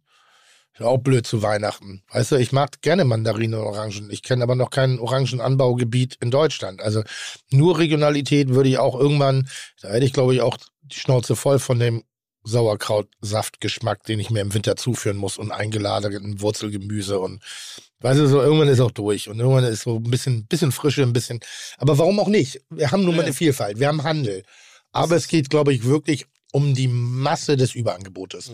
Ist brutal. Ich war, wie gesagt, ich bin gerade so ein bisschen in so einer Findungsphase, weil ich gerade ein Erlebnis hatte, wo ich sage, das ist schon ordinär, was wir Gastronomen teilweise machen. Denn egal welches Level, es ist eine Form von Luxus. Und eigentlich ist es eine soziale Begegnungsstätte unter, unter, unter, mit dem Anlass Kulinarik. Wir haben auch kulturelle Ansätze, aber grundsätzlich ist es Überfluss. Weil zum Überleben sichert es nicht bei. Zum geistigen Überleben. Ja, das, ja, das ist ganz wichtig. Es, es will ich auch nicht klein machen. Das ist wie Theater oder, oder, oder bildende Künste oder Fashion oder sonst. Ist rein theoretisch können wir alle dieselben Klamotten tragen. Rein theoretisch können wir alle dieselben, also alle das Gleiche machen. Aber wir sind nun mal Individuen und wir haben persönliche, subjektive Bedürfnisse und die gilt es auch, dass sie befriedigt werden, weil sonst würden wir uns, glaube ich, richtig die Köpfe einschlagen. Wenn wir so gar nicht nach unserem hm gehen, dann hätten wir, glaube ich, richtige Probleme. Und aber Kulinarik ist schon manchmal echt krass. Gerade dieses, ich habe eine Speisekarte mit ungefähr 18 Gerichten. Braucht man es wirklich? Ja. In der Form der Gastronomie, die ich derzeitig anbiete, ja, brauche ich 18. Ich brauche eine Diversität, weil ich so viele Menschen wie möglich abholen möchte, damit sie der Anlass ist, die Familie, der Freundeskreis, die Durchmischung der Gesellschaft. Und die essen nun mal nicht alle gleich. Das ist jetzt Quatsch. Das ist bei dir, unterwerfe ich mich gerne dem Diktat, sehr gerne, weil da esse ich die drei Sterne, den Sven Wassmer. Ich will das schmecken. Ich will das, was er kann, was er, was er beherrscht. Da ist es so wie, wie, wie in einem Konzert. Aber würdest du eine Radiostation mit ein und derselben Band den ganzen Tag hören? Ja, gute, also guter Vergleich. Also Eigentlich gute nicht. Analogie. Du brauchst mal, Mhm. du brauchst ein bisschen Abwechslung. Und wenn ich mit zehn Leuten da hingehen will und die haben sich jetzt nicht alle geeinigt im Vorfeld in einer langwierigen Diskussion, dass wir auch da jetzt so, ja, dann brauchen wir halt eine gewisse Vielfalt. Und das finde ich eigentlich auch ganz gut. Aber da müssen wir auch mal wieder ein bisschen das ausleveln. Und äh, das ist, da, da machen die ja den richtigen Schritt, die, die Heinis da. Ähm, ich muss mal kurz telefonieren. Ja, mach das. Ich muss kurz auf Toilette und der Sven vielleicht auch. Jo. Willst, du, willst, du, willst du Kirschwasser? Tim? Moment, ich will ein Kirschwasser jetzt endlich mal verdammte Scheiße, nachdem ich schon die Hälfte der Sendung die Schnauze gehalten habe. Komm her, sag Stopp. Hm? Sag Stopp. sag nicht, sag nicht Stopp, Sven. Also nur so, äh, okay. Wieso? Was hast du noch vor? Musst du uns Ja, was machst du heute? Nein, aber Kirsch ist nicht so. Was ist dein Plan heute noch? Ein bisschen, ja, ein bisschen mehr. Ein bisschen mehr. Die, Ja. was ist denn los mit dir? Gut. Wenn er, sagt, wenn er sagt nur ein bisschen, dann gibst du nur ein bisschen. Ein bisschen Sven, mehr. Sven ist wie jeder unserer Gäste Ja. hervorragend untergebracht. Ja, und Hotel für Im Jahreszeiten. Hotel für Jahreszeit. Ja, schön. Selbstverständlich. Sehr schön. Ja. Und da hat er ja jede Menge Kann Möglichkeiten. ich mich mal bei uns als Gast bewerben und werde ich dann auch im Jahreszeiten untergebracht. Ja. Hätte ich nichts gegen Ja. einzuwenden. Ja, und wenn die, wenn die Stress machen, Tim, dann mache ich das. Dann zahle ich dir das Zimmer. Alsterblick? Ja. Hm. Was Upgrade. Ich, hab- denn? ich habe ein Upgrade. Er hat hier, ja, der, klar, der, der, Nichts los, oder Doppelzimmer und Alsterblick. Ist da nichts los oder was? was, was, was, man, was, was man hat die einzige Regel, die bei Crazy. Fide Gastro ist, hat er mit Füßen getreten Na? und hat einfach schon mal vor Stunden gepostet, dass er bei Sebastian Merkel und Tim Melzer heute im Podcast Hat ist. Was natürlich überhaupt gar nicht geht, weil es ist ja eine Überraschung. Also wenn er es heute postet, Ja, erst am hat, ja, aber das, das ist jetzt auch echt langweilig. Also dieses Überraschungsspiel, wie oft haben wir schon drüber diskutiert? Nee, darum geht's ja nicht. Aber unsere Zuhörer und Zuhörerinnen Ja. sollen ja nicht jetzt schon sehen, Ja. dass in zehn Tagen Sven kommt. Worauf ich hinaus will, das Zimmer muss er jetzt selbst Ich- zahlen. Ah, okay. Hä? Zahlst du? Außer Spiel nichts. Zahl ich, zahl ich, zahl ich. Zahlst du? Weil eins darf, äh, wir haben ja, ich habe jetzt Sven kenn kennengelernt bei Kitchen Impossible und das Geile ist, ich liebe die Köche, die, die Kontrahenten, die Menschen, mit denen ich arbeiten darf, die für mich sich zur Eiche entwickeln. Und ich werde immer der Frischling bleiben, wenn, wenn, wenn ich mich dran reibe. Weil ich finde schon so eine gewisse provokante Art und Weise miteinander umzugehen, das macht Sinn. Das macht auch Spaß, Dinge in Frage zu stellen, was der jeweils andere macht. Hauptsache nicht mich in Frage stellen. Ähm, Basel, Ge gen gen gen generell oder ähm, in der Sendung? naja, ich meine, wie wollen wir, was? Das ist Basel, Peter Kirsch. Ist gut. Haben wir extra wegen dir. Ja, eben. Also. Naja, wir haben hier groß, groß, also ihr Shoutout geht an an Lies, Lies und Co. Hier aus unserer hervorragenden Redaktion, Das ist die nicht verkehrt. natürlich, Das ist nicht die verkehrt. natürlich Mit gucken, Saufen dass, kennen die sich hier aus. das mal, oh ja, die Ja, hatten, wirklich. hatten Weihnachtsfeier, was die da Hatten die wieder- schon? Ja, Wo waren die denn? die haben im das Karstadtgebäude am Hauptbahnhof, Ja, Sport, Karstadt Ja. Sport, ja. ganz oben, Hm? boah, und da haben die aber Welten aufgebaut, du. Die haben, du, du kennst doch Lucky Louie, das Spiel, das Luki- Saufspiel, Nee, Lucky Louie kenne ich nicht. nicht Lu- Lucky Maurer, Nicht den- Looping Louie, Ja, ja, das kennst du doch. Ja. Kennst du das wirklich? ja. Das haben die überdimensional groß nachgebaut. Aber OMR hat das nicht irgendwie aus Holz gemacht. Also die haben das schweißen lassen auf dem Dach vom ehemaligen Karstadt Sport. Und dann haben die sich damit besoffen. Haben übrigens auch ähm, sehr nachhaltig gedacht, eine Bar äh, gehabt, an der es nur Analkoholisches gab. Jasper Ram, also hier einer der Hauptgeschäftsführer, sagte, kam nicht ganz so gut an bei der Belegschaft, die Bar. Ernsthaft? Ja, Du kannst mal sehen, wie diese hier das Leben schön saufen müssen. auf jeden Ah. Fall. auf jeden Fall. Weißt du, Auf ich, ich Fall. bin, mir gibt's so ein Wasser und ich bin glücklich. Kann auch aus der Leitung sein. Habe ich kein Problem mit. Ich brauche nichts. Es ist ja, Hamburger Wasser aus der Leitung ist auch gut. Köln, Köln, Köln ist problematisch. Ja? Ja, Warum? sehr kalklastig. Sven, ähm, gibt es Leute aus deinem Umfeld, wo du sagen würdest, oh, äh, hast du schon so ein bisschen, also wie, ich sag mal, ist es blöd, wenn ich sage, du bist ein Kaminaler Schüler? Also ich habe mal vor zehn Jahren da gearbeitet. Ja. Also ein Schüler ist ja wer, der länger dann da ist. Mehrere Jahre. Ich war da vor zehn Okay, Jahren. weil ich bin, ich bin ein eineinhalb Jahre. Schüler. Würde ich sagen, der hat bei mir das, was er ist, ich bin seins. So. Also ich, ich bin immer der, der pflegt. Ich, ich habe bei jedem, bei jeder Ja. Station habe ich was mitgenommen. Absolut. Deswegen bin ich auch, ich glaube, wie ich heute bin. Ich bin so offen. Ich bin so offen, zugänglich, nahbar. Ich habe bei jedem was mitgenommen. Also kulinarisch Also gesehen bist du zusammengebumster Straßenköter. Das Ja, ist das, der- was du sagen willst. Ja, der, der sich dann irgendwann in den Bergen verlaufen hat und dann den eigenen Weg gesucht hat. Nee, ja, nee. Aber ich glaube, das, äh, das ist ja das Wichtige in der Gastronomie. Du nimmst bei jedem was mit. Und äh, wo ich bei Andreas gearbeitet habe, bei Andreas, das war so Nicht im schlecken. Schloss, im Schloss, das war so das ganz Einheitliche auch. Also ich muss da schon ehrlich sagen, weißt die Mystik, du kommst an, du bist im Schloss, wie werden die Gäste begrüßt, wann geht das Dinner los, was passiert danach, da war einfach die, die ganze Geschichte ringsrum.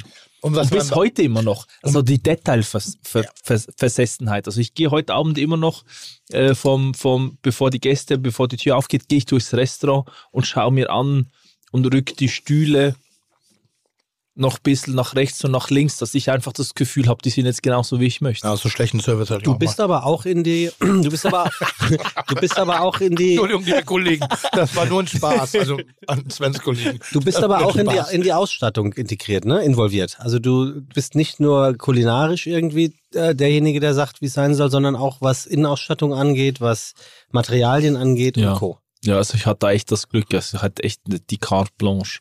Also ich war von Anfang an mit dabei, äh, Corporate Identity, war Restaurant, Innenarchitektur, Ja, das- alles. Da war der Umbau, wo du Genau, mit wollte ich gerade Lies sagen. die Challenge hattest Ja. mit dem äh, Royal.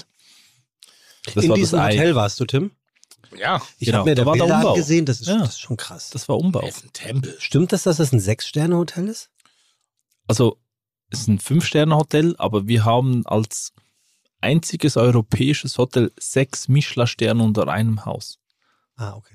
Drei, Also denn sechs? drei Michelin-Sterne fürs Memories, Natürlich. eins fürs Wurf bei Sven, Natürlich. klar, und zwei Sterne für Signiv. Ui. Das gibt's in ganz Europa nicht nochmals. Also die Zimmer Also da- kulinarisch ist Aber gibt es auch Club. Sandwich auf Roomservice oder ist das durch? Klar. gibt's. Oder macht ihr da auch wieder so ein Füllefanz Nee, draus? nee, Ist das, ist das Club Sandwich? Club Sandwich, genau. Oder, oder ist da irgendwie völlig. Also ist Club Sandwich auf höchstem Niveau. Was halt, nee. beschreib mal das Club Sandwich. Ja, gute Produkte. Wir machen da eine geile Tomatenmarmelade. Also wir kochen da eine Marmelade von den Tomaten ein, anstatt nur die Tomate. Geiles Bio-Poulet, schön sous gegart, saftig, Speck rein, schönes äh, Bio-Ei, gebraten dazwischen, Salat und einen guten äh, äh, Fünfkorn-Toast. Von der... Fünf Corntoast beim Club Sandwich. Yes. Das ist ein Problem. Nee, ist überhaupt kein Problem. Schönes vom, vom Bäcker, ja, vom Bäcker äh, von nebenan. Der Ich habe jetzt mal eine Frage, ähm, für die ich glaube, dass die viele Zuhörer das äh, feiern werden, dass ich das frage. Mhm. Ähm, dieses Club Sandwich. Lobst du dich selber für Ja, deine Interviewfähigkeit? Def- definitiv. Typ. Dieses Club Sandwich, lieber Sven und lieber Tim, Ja, ist ja in der Regel einmal diagonal ge geteilt und hat dann jeweils ein Holzstäbchen drinne. und du fragst dich immer, warum wir die ganze Nein, Zeit. gar nicht. Wie isst man das Club Sandwich? Du darfst anfangen, Tim. Also, ich bin ja Auszubildender im Hotel Intercontinental Hamburgs gewesen, ähm, 1992 bis 1994, glaube ich. Und ähm, ich habe Club Sandwich bis zum Verrecken zubereitet.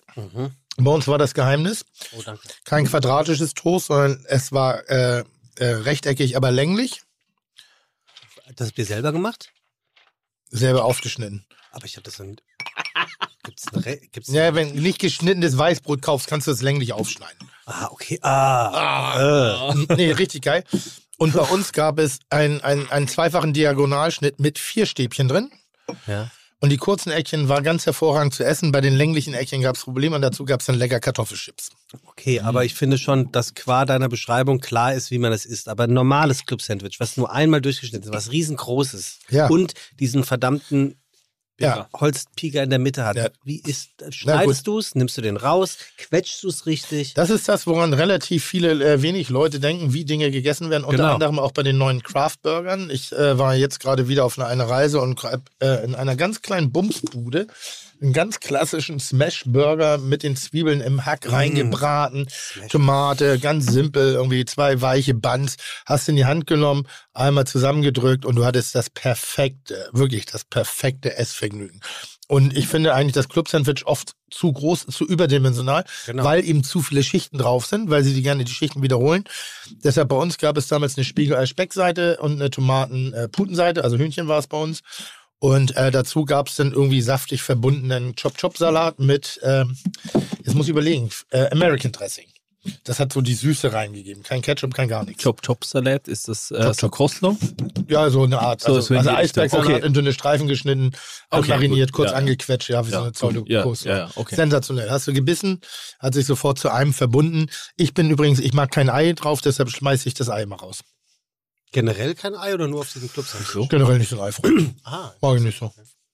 Ich finde das Ei immer versaut Geschmack. Das bringt nichts. Ich finde auch immer, ich bin immer irritiert, Echt? wenn ich Eier in Gerichten finde, ja. wir machen mal ganz kurz hier ein Zwischending. Essen und winken. Schmeckt oder schmeckt nicht? Doch, doch, doch, doch, ganz hervorragend. Ah, Können wir mal mehr machen als immer nur eins? Ja. Sind wir so vorbei. Können wir Naja, mal zehn hintereinander naja, machen? Naja, ehrlicherweise kommt das ja immer nur dann, wenn man einen Gast hat, mit dem es nicht zu bereden geht. Was ja heute nicht der Ist Fall das so? ist. Ja, Kategorien sind nur da, wenn es nicht läuft. Ja, aber mach mal mehrere Ja. jetzt. Mal Also, spontan. wir sind angekommen bei unserer absoluten Lieblingskategorie bei Fite Gastro, Essen und Winken. Und Hey, ich hey, habe hey, mir heute hey, etwas es ist immer noch ausgedacht. am Mikro. Ich habe mir heute Du etwas ausgedacht, schreien. lieber Tim, über das ich gerne mit unserem Gast sprechen möchte. Essen und Winken zum Thema Tomaten. Oh, Wir fragen unseren Gast Sven, Essen oder Winken? äh, winken. Was? Musst du mir jetzt sagen. Ich, ich, ich bin schockiert. Und was für ein Sehr- kulinarisches, krankes, krankes Tim. Schwein. Dieser An der. Stelle Tomaten Ich kann mir eine, eine Welt ohne Tomaten nicht vorstellen. Also eine Welt, also das geht sogar so weit, ich kann mir eine Welt ohne Tim Melzer vorstellen. Aber eine Welt ohne Tomaten, das macht keinen Sinn. Oh. Und das, ihr Das wisst, was das bei ist ein meiner Zitat. Ihr wisst, was das bedeutet. Aber das ist, das, das geht nicht. Kulturhistorisch nein. Das ist einfach nicht machbar. Denkt mal an die vielen schönen Dinge. Tomate Mozzarella, Pizza Margarita, äh, das beste vegane Essen der Welt, Pommes Ketchup. Halt, halt, halt, halt. So, alles ohne Tomaten, nicht mehr da. Bloody Mary. Ich meine, wie viele Katermomente im Flugzeug? Die, die Hälfte der Getränkekarte wäre nicht mehr da. Wie viele Katermomente im Flugzeug. Nein, aber Menschen, wie viele Menschen, Katermomente und Flugzeug.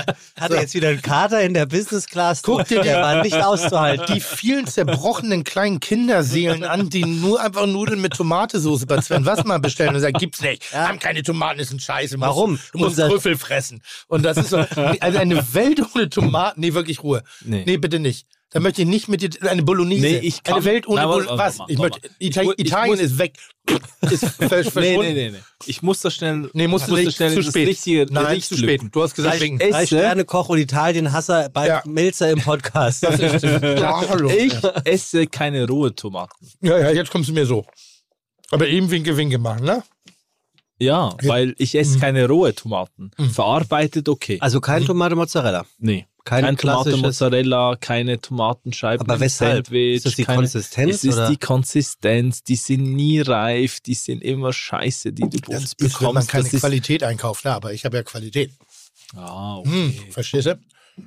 Nein, nee, Moment, mich, mich Hast du einen irritiert, Napoli mich, da irri um die Ecke oder was? mich irritiert Nee, es meine jetzt schon. Schwester fand äh, Tomaten an. Ah, Ah, das ah. ist die Lanze. Ja, nein, jetzt ah, okay, okay. Sauber. Ah, okay. Okay, ja, ist das Ja. so. Ja, nee, man muss da schon jemand haben, der echt einen Daumen dafür hat, die anzubauen. Ja, aber ich, ich, Weil ich, er unterstelle, ich, pflegen. ich unterstelle jetzt mal, das Hotel, in dem dein Restaurant ist, dass sie schon sehr gute Tomaten auf dem Frühstücksbuffet haben. Ja, klar haben wir gute Tomaten, aber nee, geht nicht. Nee, rohe Tomaten geht bei mir nicht. Schon als kleiner. Also das war so ein Schlüsselerlebnis. Ich, ich konnte nicht, noch nicht mal denken. Ich habe stückige Tomatensauce rausgelassen, dann hat es meine Mama püriert und habe ich es gegessen. That's it. Ich habe es jahrelang, wirklich jahrelang versucht, frisch ab dem Garten, geil geschmeckt und auch reingebissen. Ge ge geht nicht. Das macht mich ein bisschen traurig, aber ich hab, zeige natürlich auch Verständnis. Geht nicht. Aber verarbeitet geht. Okay. Tim, zeigst Ja. du auch dafür Verständnis, dass Sven Wassmer beschlossen hat, äh, mit den Dogmen der Gastronomie zu brechen und sich gesagt hat, wir machen jetzt von Sonntag bis Dienstag den Laden zu. Für Veranstaltungen seid ihr, glaube ich, nach wie vor geöffnet.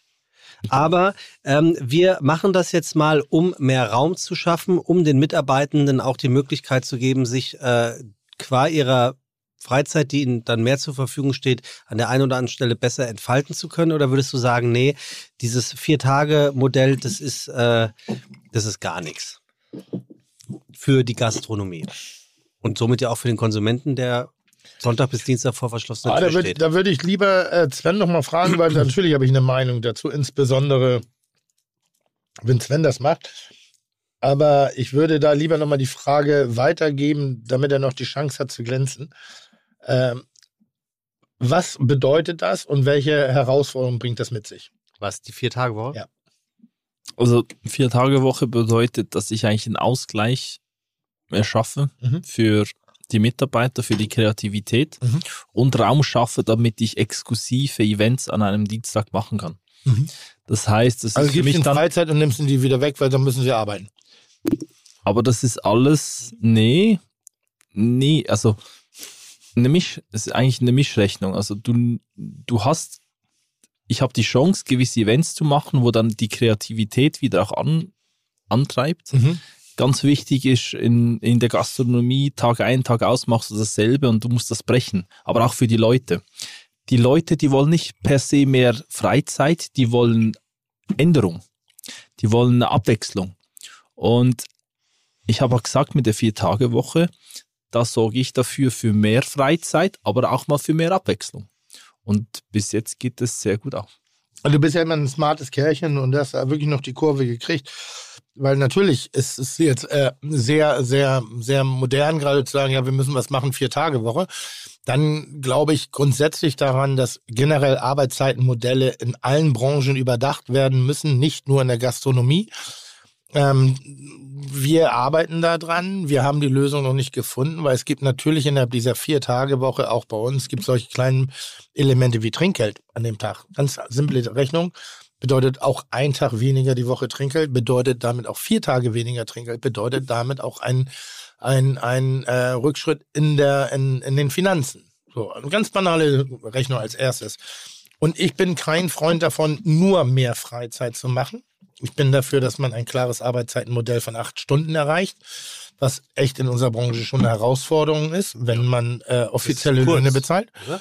Und dann, äh, das ist das, was der Rest der Republik arbeitet, wenn du jetzt nicht Ja, in, in über, Überstunden fordernden Berufen wie äh, äh, ja, Pflegedienste, Krankenschwestern, äh, Polizisten, Feuerwehr etc., also wo das ja immer enger wird und auch fast zur Normalität inzwischen gehört, Überstunden abzuliefern, was nicht korrekt ist.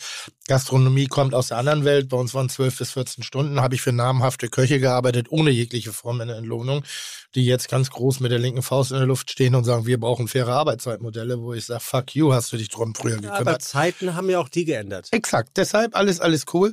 Ähm, ich bin nicht der Meinung, unbedingt vier Tage Woche, da hecheln wir ein bisschen zu her äh, äh, anderen, unter, und anderen Branchen nach, unter anderem hier solchen agenturfreundlichen, nee, wir, wir befinden uns im produzierenden Gewerbe. Produzierende Gewerbe hat eine besondere Herausforderung, dass wir es derzeitig nicht korrekt schaffen, Arbeitszeiten mit Entlohnung und einem, einer Entlohnung der eigentlichen Arbeit in ein gutes Niveau zu bringen. So, das heißt, soll bedeuten, in Deutschland ist, ist Essen zu billig.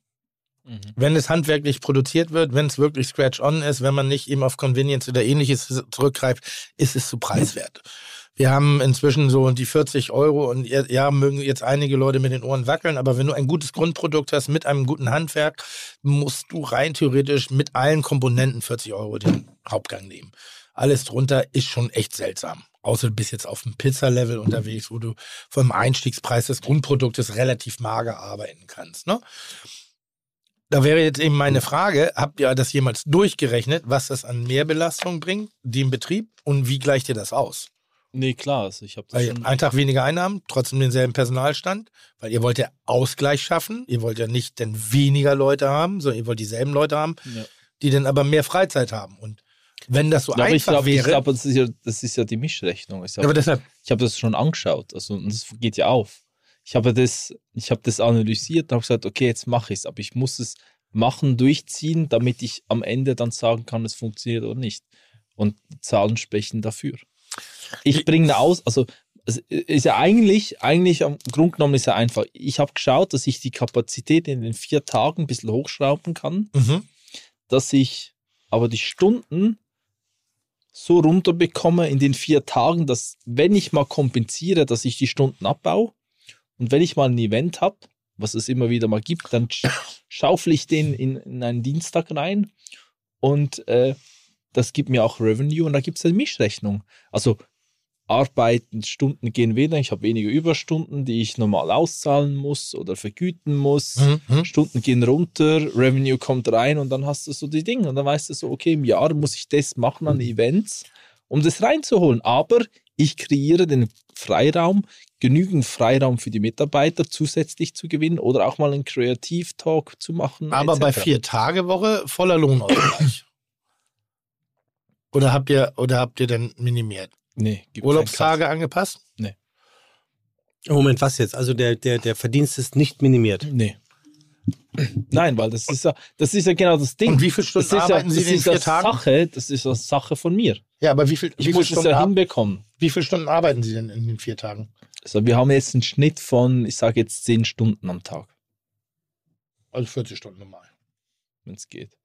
Schnitt klingt aber auch ein bisschen. Also nochmal, äh, ich, nein, ich finde das ganz spannend. Das soll gar nicht Nein, nein, nein, nein, verstehen, Aber ich also finde, wir es sind ist auf so, dem Weg, dass wir es schaffen, Mhm. eine normale Arbeitswoche hinzubekommen. Klar, das geht noch nicht ganz auf mit den Stunden, Ja, ja. aber dann habe ich aber, durch dass ich das optimiere, habe ich dann den Ausgleich, wenn ich mal frei mache. Ja. Aber ich kann dann auch mal sagen, hey, wir haben ein Event und dann müssen gew gewisse Leute, vielleicht auch nicht alle, aber ein gewisser Teamkern muss antanzen Mhm. oder tanzt dann, Mhm. aber dann ist es was anderes. Mhm. Also wir machen was, was out of the box, ist, ist nicht Daily Business und es ist ganz lustig. Was ist denn ein Event?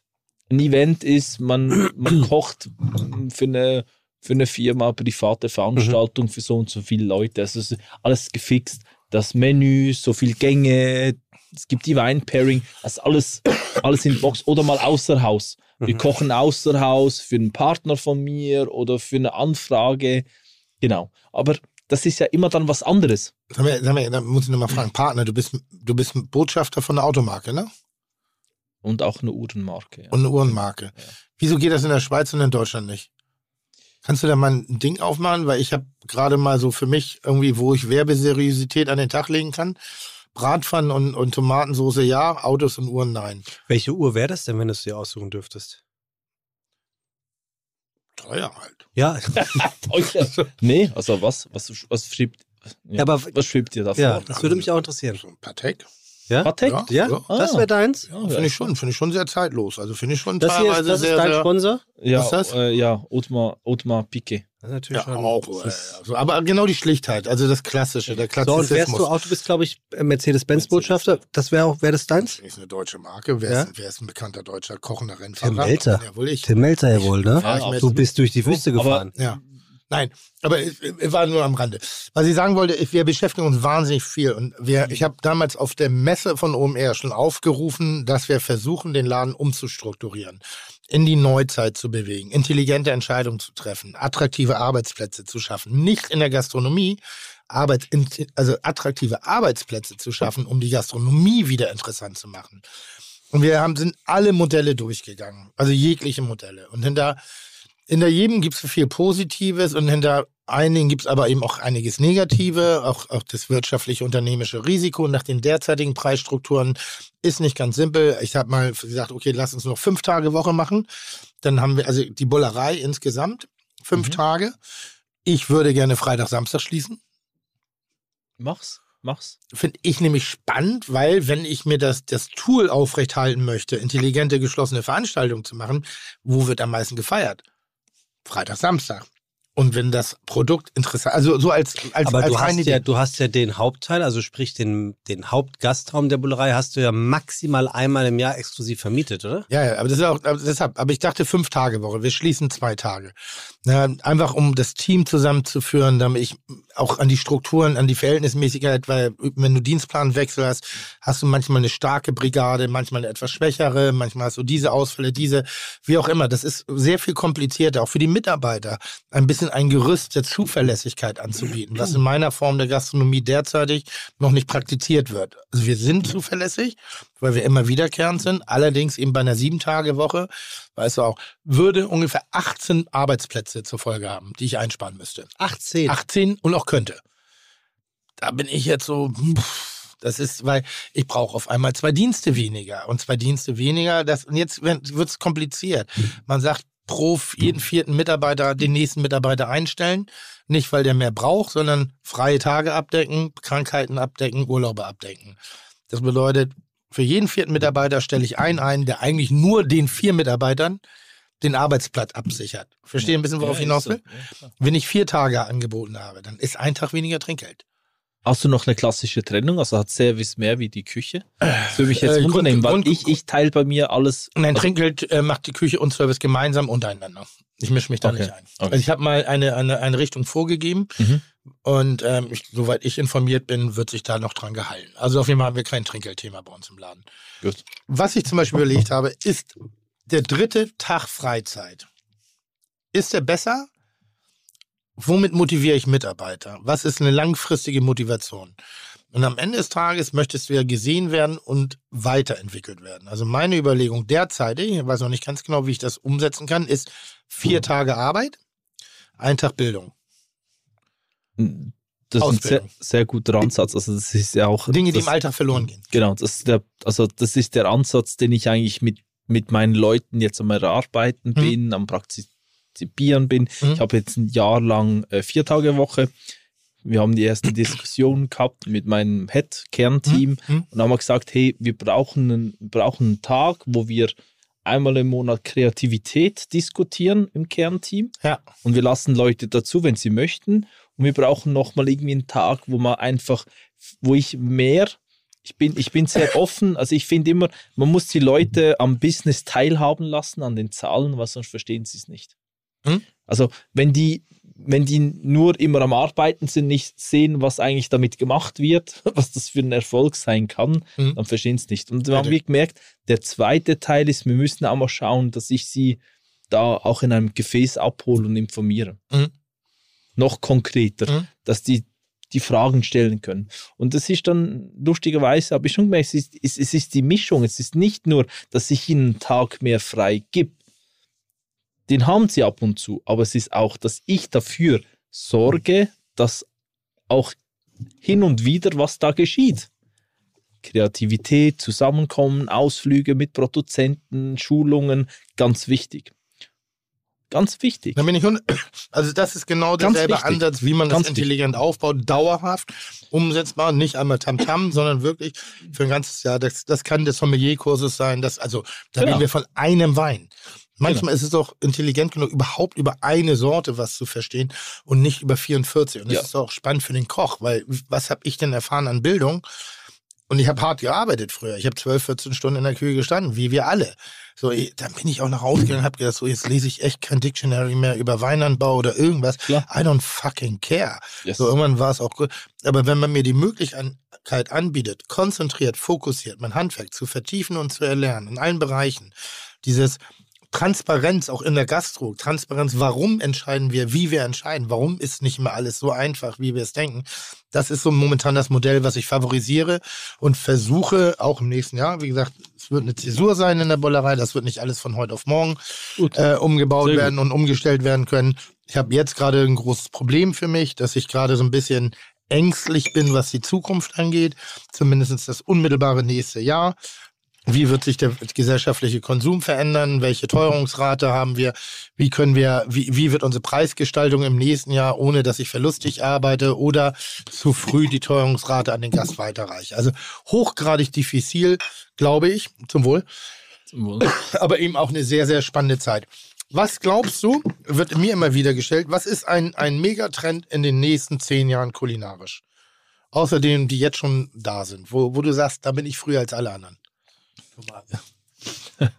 Tomat rohe Tomaten schmackhaft zu machen. was ist die neue Nee, Regionalität? Also ich muss, ich muss dir ganz ehrlich sagen, es, es hört sich schon ein bisschen auch klischeemäßig an. Das ist sich- sicher auch schon sein oder andere Mal gefallen. Ist back to the roots. Wir leben es noch nicht, dass wir zurückschauen, was wir schon immer um, um uns herum hatten. Wir haben das total verlernt. Wir sind so disconnected vom Essen, vom Lebensmittel. Und das ist genau das, was uns fehlt. Ich kann kein Lebensmittel mehr wertschätzen, wenn ich es nicht mehr erkennen kann auf dem Teller und ich die beste Qualität bekomme. Und das ist alles, wie du auch sagst, back to the roots. Wie viele Generationen wird das dauern, was du, wovon du gerade redest? Also ich hoffe, also mein Wunsch wäre es, wenn ich jetzt meine Kids zu Hause anschaue, wo es auch schon lieben, Mhm. mit mir zusammen in der Küche zu stehen und, Mhm. und, und ich gehe raus und die Natur, ich würde mir wünschen, dass die Generation das schon greift. Aber vielleicht braucht es zwei. Ja, aber guck doch mal auf Aber- die Breite der Gesellschaft. Äh, Dann du- braucht es zwei. Zwei, Schon. drei Generationen. Schon. Zwei, drei Generationen. Aber wir, wir werden keine Wahl haben, weil das Gegending mit, mit, mit vielen Faktoren, Klimaerwärmung, Überproduktion, Food Waste, also ich meine, das sind Treiber von unserer heutigen Gesellschaft, die Fakt sind, dass wir auf politischer Ebene, auf menschlicher Ebene sehr viele Probleme haben. Und die können wir uns nicht wegreden. Food has so much power. Food Industry ist die machtvollste Industrie auf der Welt. Mhm. Das ist so. Ja, das, ich weiß. Das, äh, und, hab- und es liegt an uns, an uns Kreativen, an uns Restaurateuren. Es ist egal, wie viele Sterne, egal. Es liegt an uns, wo innovative Gastronomie betreiben wollen. Und am Ende haben wir alle dasselbe Ziel. Wir wollen Gäste glücklich machen, wir wollen ihnen gesundes Essen geben, gesundes Essen geben und frisches Essen geben. Da müssen wir uns, müssen Ja. wir uns ändern. Ist das, zu müssen. viel, ist das zu viel verlangt von den Führern dieser Welt? Und damit meine ich die nicht mit Mittelschnauzern, sondern die in gedruckter Form kulinarischer Art und Weise Sehr gut gemacht. Finde ich auch. War sehr, das war Und aber sehr ich gut. bin aber auch stolz, dass ich mich zurückgehalten habe und nichts zu den Führern gesagt habe. Nein, von denen auch wirklich und jetzt nicht irgendein blödes Green Labeling, sondern eine ernsthafte politische Aussage zu treffen und sagen, wenn wir weiter diese Welt bespielen wollen, mit gutem Gewissen, müssen wir auch unser Konstrukt überdenken und fuck den grünen Stern, jeder Stern sollte grün sein. Und wenn das nicht mehr ist, hat er das Anrecht ver verloren, einen Stern zu ergeben. Klar, eigentlich, eigentlich müssen wir uns so ändern. Weil ihr seid die Leader, ihr seid die Führer, ihr seid Ja. die, ihr seid Ja. die, die, die Speerspitze. Wir, Und solange ihr macht, was ihr wollt für 350 Euro pro Kuvert, wie, wie soll denn die Gesellschaft nachrücken? Wie soll die, weil ihr bestimmt die Kultur. Und nicht nur die Genusskultur, sondern auch hier. Nee, also ich, Ja, ich, wir wissen alle, was Ja. wir von Klimaklebern und solchen Heinis halten, die da ungepflegt auf der Straße sich mit irgendwas so. Wir brauchen euch. Wir brauchen euch, um in der Didaktik, in der Bildung. Ihr seid diejenigen, die politischen Forderungen treffen müssen. Nicht irgendwelche verqueren Müs. Also das meine ich jetzt, ich betrachte mich als solche auch. Ne? Also ich gehöre mit dazu, nur nicht auf dem kulinarischen Niveau. Ich habe nur manchmal das Gefühl, das ist ähnlich wie jetzt bei der Fußballweltmeisterschaft. Nee, don't fuck the system, sonst, sonst fickt mich das System. Also wenn ich jetzt da quer bin und wirklich, es gibt ganz wenige Ausnahmen, die es machen, ganz wenige, die dann eine gewisse Herde tragen, aber ein, ein, ein, ein, ein Christian Bau, ein Dieter Müller, ein Wohlfahrt, ein, ein, diese ganzen Alten hier, dein Kaminada, du, seid ihr nicht ein Raue? Seid ihr nicht diejenigen, die eigentlich sagen müssen, okay, das System ist ein falsches, weil wir nur auf Genuss und Opulenz und Dekadenz und Konsum ausgehen? Und eigentlich wollen wir inhaltlich auch noch ein bisschen mehr erreichen. Und wenn wir die Speerspitze sind, dann müssen wir sie auch vorantreiben. Und nicht nur auf dem kulinarischen, sondern Also- auch auf dem, auf dem gesellschaftlichen. nee, ich, ich, ich Krasse Frage, das ist voll nee, Landsmoment. also, nee, also Also ich, Landsmoment. gell? Ja auch? Voll. Also eigentlich die Runde, Derbe die Runde hier. bei Lanz wäre eigentlich auch gar nicht schlecht. Ja, wir haben Tiefgang jetzt noch bei Fide entdeckt für uns. Ja. Echt Krass. Nee, also äh, ich, Boah, ich, ich ich, kann, ich kann nicht für die anderen, ich kann nicht für die anderen Fachkollegen reden und Nee, wo ich auch sehr schätze, aber ich muss dir ganz ehrlich sagen, äh, wir müssen, wir müssen zu uns selbst finden. Ich selbst muss mit mir klarkommen, was ich, was ich im Leben möchte. Und klar ist das ein Jugendtraum mit den drei Sternen, die jetzt in Erfüllung gegangen ist. Aber Absolut, auch aber, gegönnt. aber, aber die Idee, die Idee, was zu verändern, die ist ja immer noch in mir drin. Und äh, ich versuche die jeden Tag umzusetzen, sei es in meinen Restaurants Hm. oder auch dann halt politisch gesehen auf dem, in dem Ort, wo ich lebe. Also ich bin jetzt gerade dran, da mit dem Gemeindepräsident das aufzugleisen, dass wir unsere Stadt, wo ich wohne, ich wohne in Bux, eine kleine Stadt, dass ich die wieder essbar mache. Das ist meine Idee, die essbar zu machen. Kulturen, die Stadt essbar zu machen, in Urban Gardening, dass so, man Essen ja. zusammenbringt, dass man wieder Leute zusammen, Kulturen zusammenbringt, dass man wieder eigentlich die Schätze der Natur, was wild wächst, aber auch was man anbaut, wieder zusammenbringt. Hm. Das ist für mich der einzige Schlüssel. Weil nur so kann die Jugend, die Kindheit es wieder lernen, die Nähe zum Essen zu bekommen. Das ist ein extrem, ist ein extrem tiefes Thema, aber wir müssen Es ist, uns ist insofern, wir weil was müssen früher uns ändern. klassisch familiär weitergegeben worden ist und das Familienkonstrukt existiert in der Form nicht So, mehr und auch ja. die Zeit und die Aufmerksamkeit ist nun mal einfach so. Da brauchen wir auch, wie gesagt, nicht, nicht äh, zurückgucken. Aber es ist ja auch ein Irrglaube. Ich meine, ich habe schon von Idioten kochen gelernt. Also die waren schon schlecht ausgebildet. So, jetzt, wenn ich nicht einigermaßen smart gewesen wäre und da mein eigene, meine eigene Nische gesucht hätte, genauso wie ihr auch. Also ihr, wir. Köche, die uns über den Tellerrand hinaus interessiert haben. Ähm, würde ich mal sagen, mit der reinen Ausbildung als solchen, hm, wäre jetzt Das, so. ja, da geht es ja schon auch los. Ist auch die Ausbildung. Die Ausbildung müssen wir schon bemängeln. Aber deshalb, das ist so ein bisschen das, was ich äh, bei den die Jeune de Restaurateur, die fand ich immer so ein, also das lächerlichste war der Name. Die Jungen, weil es waren immer die Alten, für mich in der Ja. Wahrnehmung. Aber ich Ja. habe halt gehört, dass sie einen eigenen Ausbildungsweg anbieten. Allerdings musst du dafür Mitglied sein. Warum muss man erst was elitarisieren, um in der breiten Wirkung äh, was zu erzielen? Weil eigentlich müssten die doch, also, oder wir auch, nochmal, vielleicht sollte auch jeder Spitz, wann hast du, wann warst du das letzte Mal in der Berufsschule und hast du unterrichtet? Äh, ich hatte zum letzten Mal Berufsschule Kontakt. Das ist, glaube ich, vier, fünf Jahre her. Muss aber ehrlich dazu gestehen, auch da von, ich wurde eingeladen und ich war erschüttert. Also ich war so, was ich gesehen habe, was sie eigentlich auch an einer Abschlussprüfung zugelassen haben, Mhm. wo bei mir noch nicht so war. Also ich Mhm. musste noch echt so halt Fische auseinandernehmen und etc. Ja. Ich musste, also es war noch so, die besten Restaurants haben die Grundfonds gekocht, das ging an die Gewerbeschule. Heute sind das fixfertige Packung, Packungen von Großindustrien, die aufgeschnitten werden.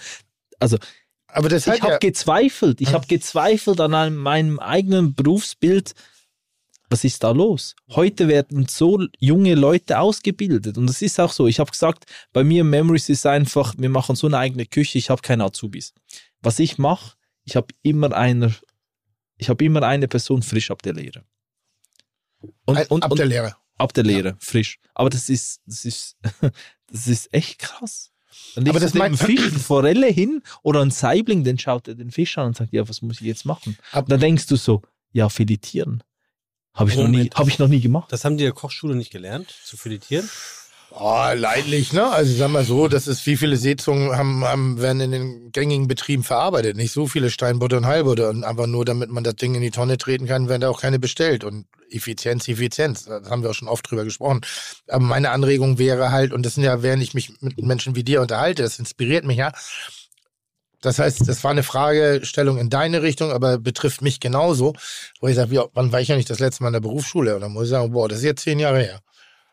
Und das war nur zu irgendeinem Jubiläum von irgendwas. Aber du bekommst doch bestimmt Anfragen als Gastdozent oder so. na, deshalb wäre deshalb wär ja die Frage, warum können wir nicht, die, die das Glück haben, die Sonnenseite des Lebens Machen. zu betreten, sei es über einen wirtschaftlichen Erfolg oder über, über, eine, über eine Sichtweise auf die, einfach in die Schulen zu gehen, wo ja vielleicht wissenshungrige Kerle sind und Mädchens natürlich auch, Entschuldigung, ähm, und wo wir einfach so ein bisschen echtes Leben mit reinbringen können, weil die hängen natürlich in ihren Bildungsplänen und da hängen die auch manchmal fest und die sind auch manchmal nicht aktuell, aber wir wissen alle, wie schwer das ist, so ein Ding mal zu drehen, ne? also auch mal Mhm. komplett neu zu machen und entwickelt sich. Aber vielleicht ist das, ist, ist das so ein bisschen mein Mut gerade.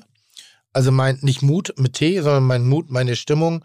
Gerade, dass ich denke, auch Mensch, wir können noch so viel mehr machen, als nur geil zu kochen und uns in irgendeiner, in irgendeiner Wertung zu befinden oder in irgendeiner Fernsehshow zu befinden. Eigentlich haben wir auch eine gewisse Verantwortung und das muss mehr sein, als immer zu sagen, wir müssen. Mhm. Sondern eigentlich müssen wir was tun. Ist gerade Nee, ein bisschen meine also- Grundstimmung. Also Ja. nicht, dass Ja. ich sofort eine Lösung habe für alles, aber schon so diesen, Pro ich mag diesen Prozess. Beim, beim letzten Chef's Table. Irgendwas. Irgend so eine Klugscheiß, also Laberveranstaltung von, wo Köche auf der Bühne stehen du und sich redest jetzt nicht von der Netflix-Serie. Chef's Table. Nee, nee, ich meine aber so, so, so, so, so, Kitchen, so Küchendinger, wo sich Leute treffen Okay. und übers Kochen reden, Ja. in ihrer Kochjacke Ja. und darüber erzählen, wie sie, keine Ahnung, eine Wassermelone für 24 Stunden äh, äh, vakuumiert, gebeizt haben, damit das nachher schmeckt wie Schinken. Ähm, so neue Technik. So manchmal die grundsätzliche Verpflichtung von Gastronomie, vielleicht die gesellschaftliche Verantwortung, die wir inzwischen, glaube ich, haben, weil wir sind schon, ich als Medienkoch, du als Spitzenkoch, sind schon auch, ich glaube, Stimmungsmacher auf eine Art und Weise. Und es geht jetzt nicht darum, dass wir Betroffenheit machen, ne? also dass wir, hm, Mensch, wir müssen alle, aber es geht darum, auch solche Facetten mal anzubieten, neben dem ganzen anderen Kram. Aber ich glaube auch, wie du jetzt das richtig gesagt hast, es ist äh, auch das näher zu kommen. Auch, auch gegenseitig, also Spitzenkoch, Medienkoch. also ja. lass uns näher kommen, damit wir Bei mir ist ja solche Dinge. einer Person. Genau. Ah, Entschuldigung, bei dir wollte ich sagen, Entschuldige. okay. Wie auch noch so. genau Entschuldigung. sagen. Sehr charmant. Bei dir wollte ich sagen, ich bin Hast doch gerade noch die Kurve gekratzt. ähm, nee, also, aber es ist ja schon auch, also wir müssen ja auch, also mir ist sehr bewusst, wir müssen uns näher kommen, dass wir solche Dinge diskutieren können, dass Ja. es auch dann in, in, in die Bevölkerung geht. Ja. Und, und auch da, ohne jetzt einen Bottle-Apostel und was, was, was auch ich immer zu spielen, man muss auch die Rolle ernst nehmen und muss halt dann einfach auch mal sagen, okay, ich mache einfach den Schritt. Und ich gehe dann einfach auch mal an die Schu Schule und schaue mir das an und lasse mich mal auf eine Diskussion ein. Weil dann kann ich es dann wieder urteilen und kann es analysieren, okay, war das was falsch? Wie divers bist du in deiner gesamtheitlichen äh, äh, gesellschaftlichen Struktur? Wie meinst du das? Bist du homophob, rassistisch, fremdenfeindlich, frauenverachtend, was? Alles, aber das weiß man ja. Ja, ne? aber, aber generell, wie, wie weit würdest du das von dir?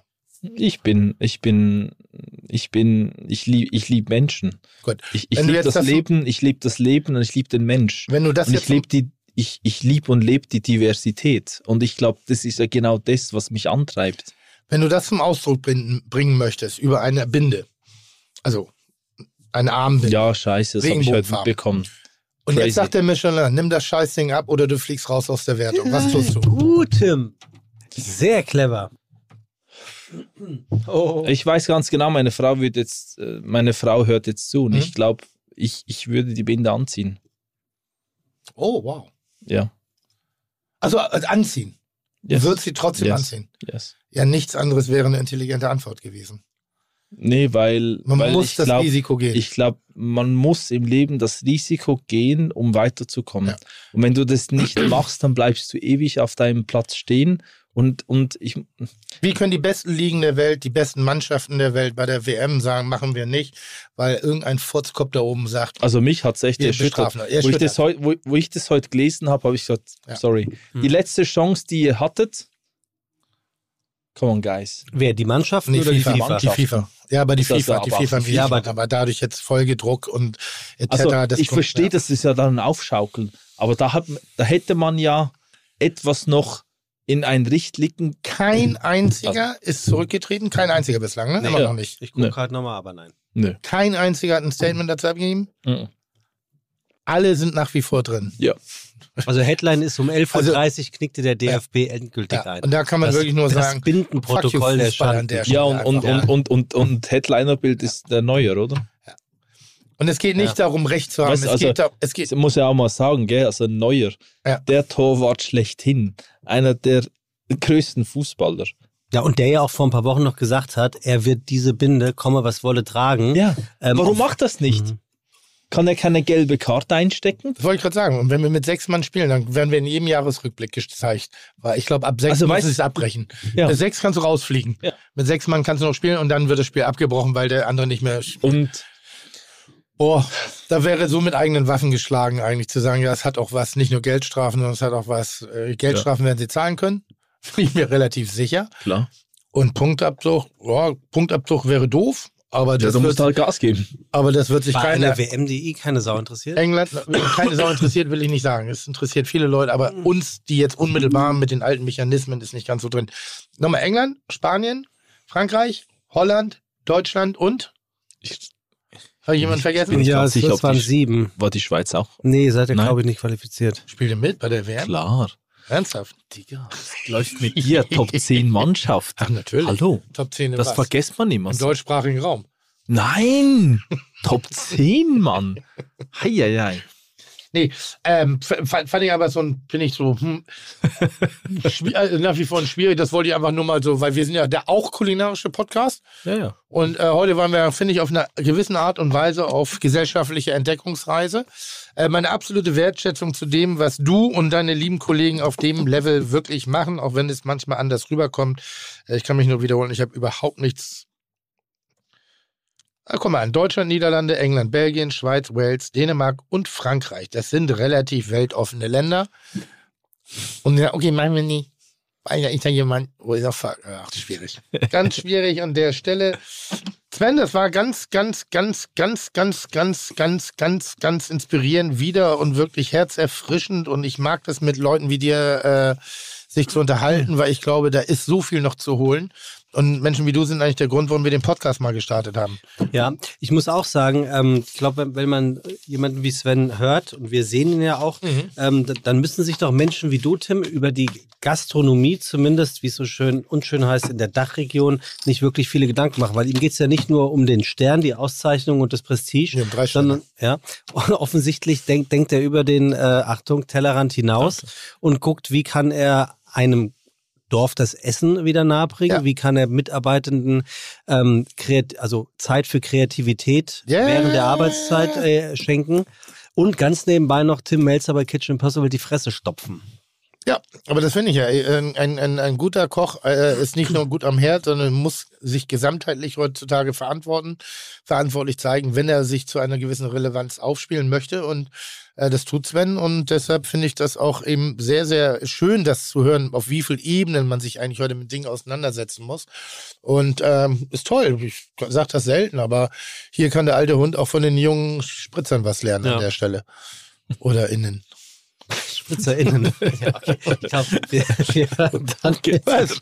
Ja, ja, der, Gib mir Mühe, ich, ja, ich wachse da rein. ja, ja, Danke der, euch. der Danke. Klassiker. Ja. Äh, Tim, ganz herzlichen Dank, dass du die Zeit genommen hast, heute hier vorbeizuschauen. Immer wieder Wirklich, gerne. das ja, wirklich. Äh, war wirklich toll. Meintest, meinst du das, er- meintest du das ernst? Du möchtest, möchtest du die Folge am Montag in der Woche bei, ähm, bei Matteo aufnehmen? Weil Das weiß ich noch nicht. Ich Ich, muss, das ja, ich muss das ja wieder organisieren. Ich, ich weiß nicht, aber da, da ist Eckert ist da, Matteo ist da. Das sind einige, also wenn, Eckart wenn, wenn Witzigmann Eckart ist da. gesund ist, das Oh. kann eine schöne Runde sein. Ui. Vielleicht machen wir so. Herr Eckert Witzigmann, der immer sagt, er kommt nicht. Vielleicht machen wir, wir geben den Löffel weiter. Weißt du, so immer einer sitzt und dann wird durchgetauscht. Wir haben nämlich an dem Tag Ja. als Gast, als weiblichen Gast, so Ja. viel kann ich sagen, ohne dir zu verraten, wer kommt, ähm, einen Gast, Mhm. die schon mal bei uns war, wir aber nie ausgestrahlt haben. Oh, dann müssen wir das machen, glaube ich. Und die Echt? kann unglaublich gut reden. Eine tolle Stimme.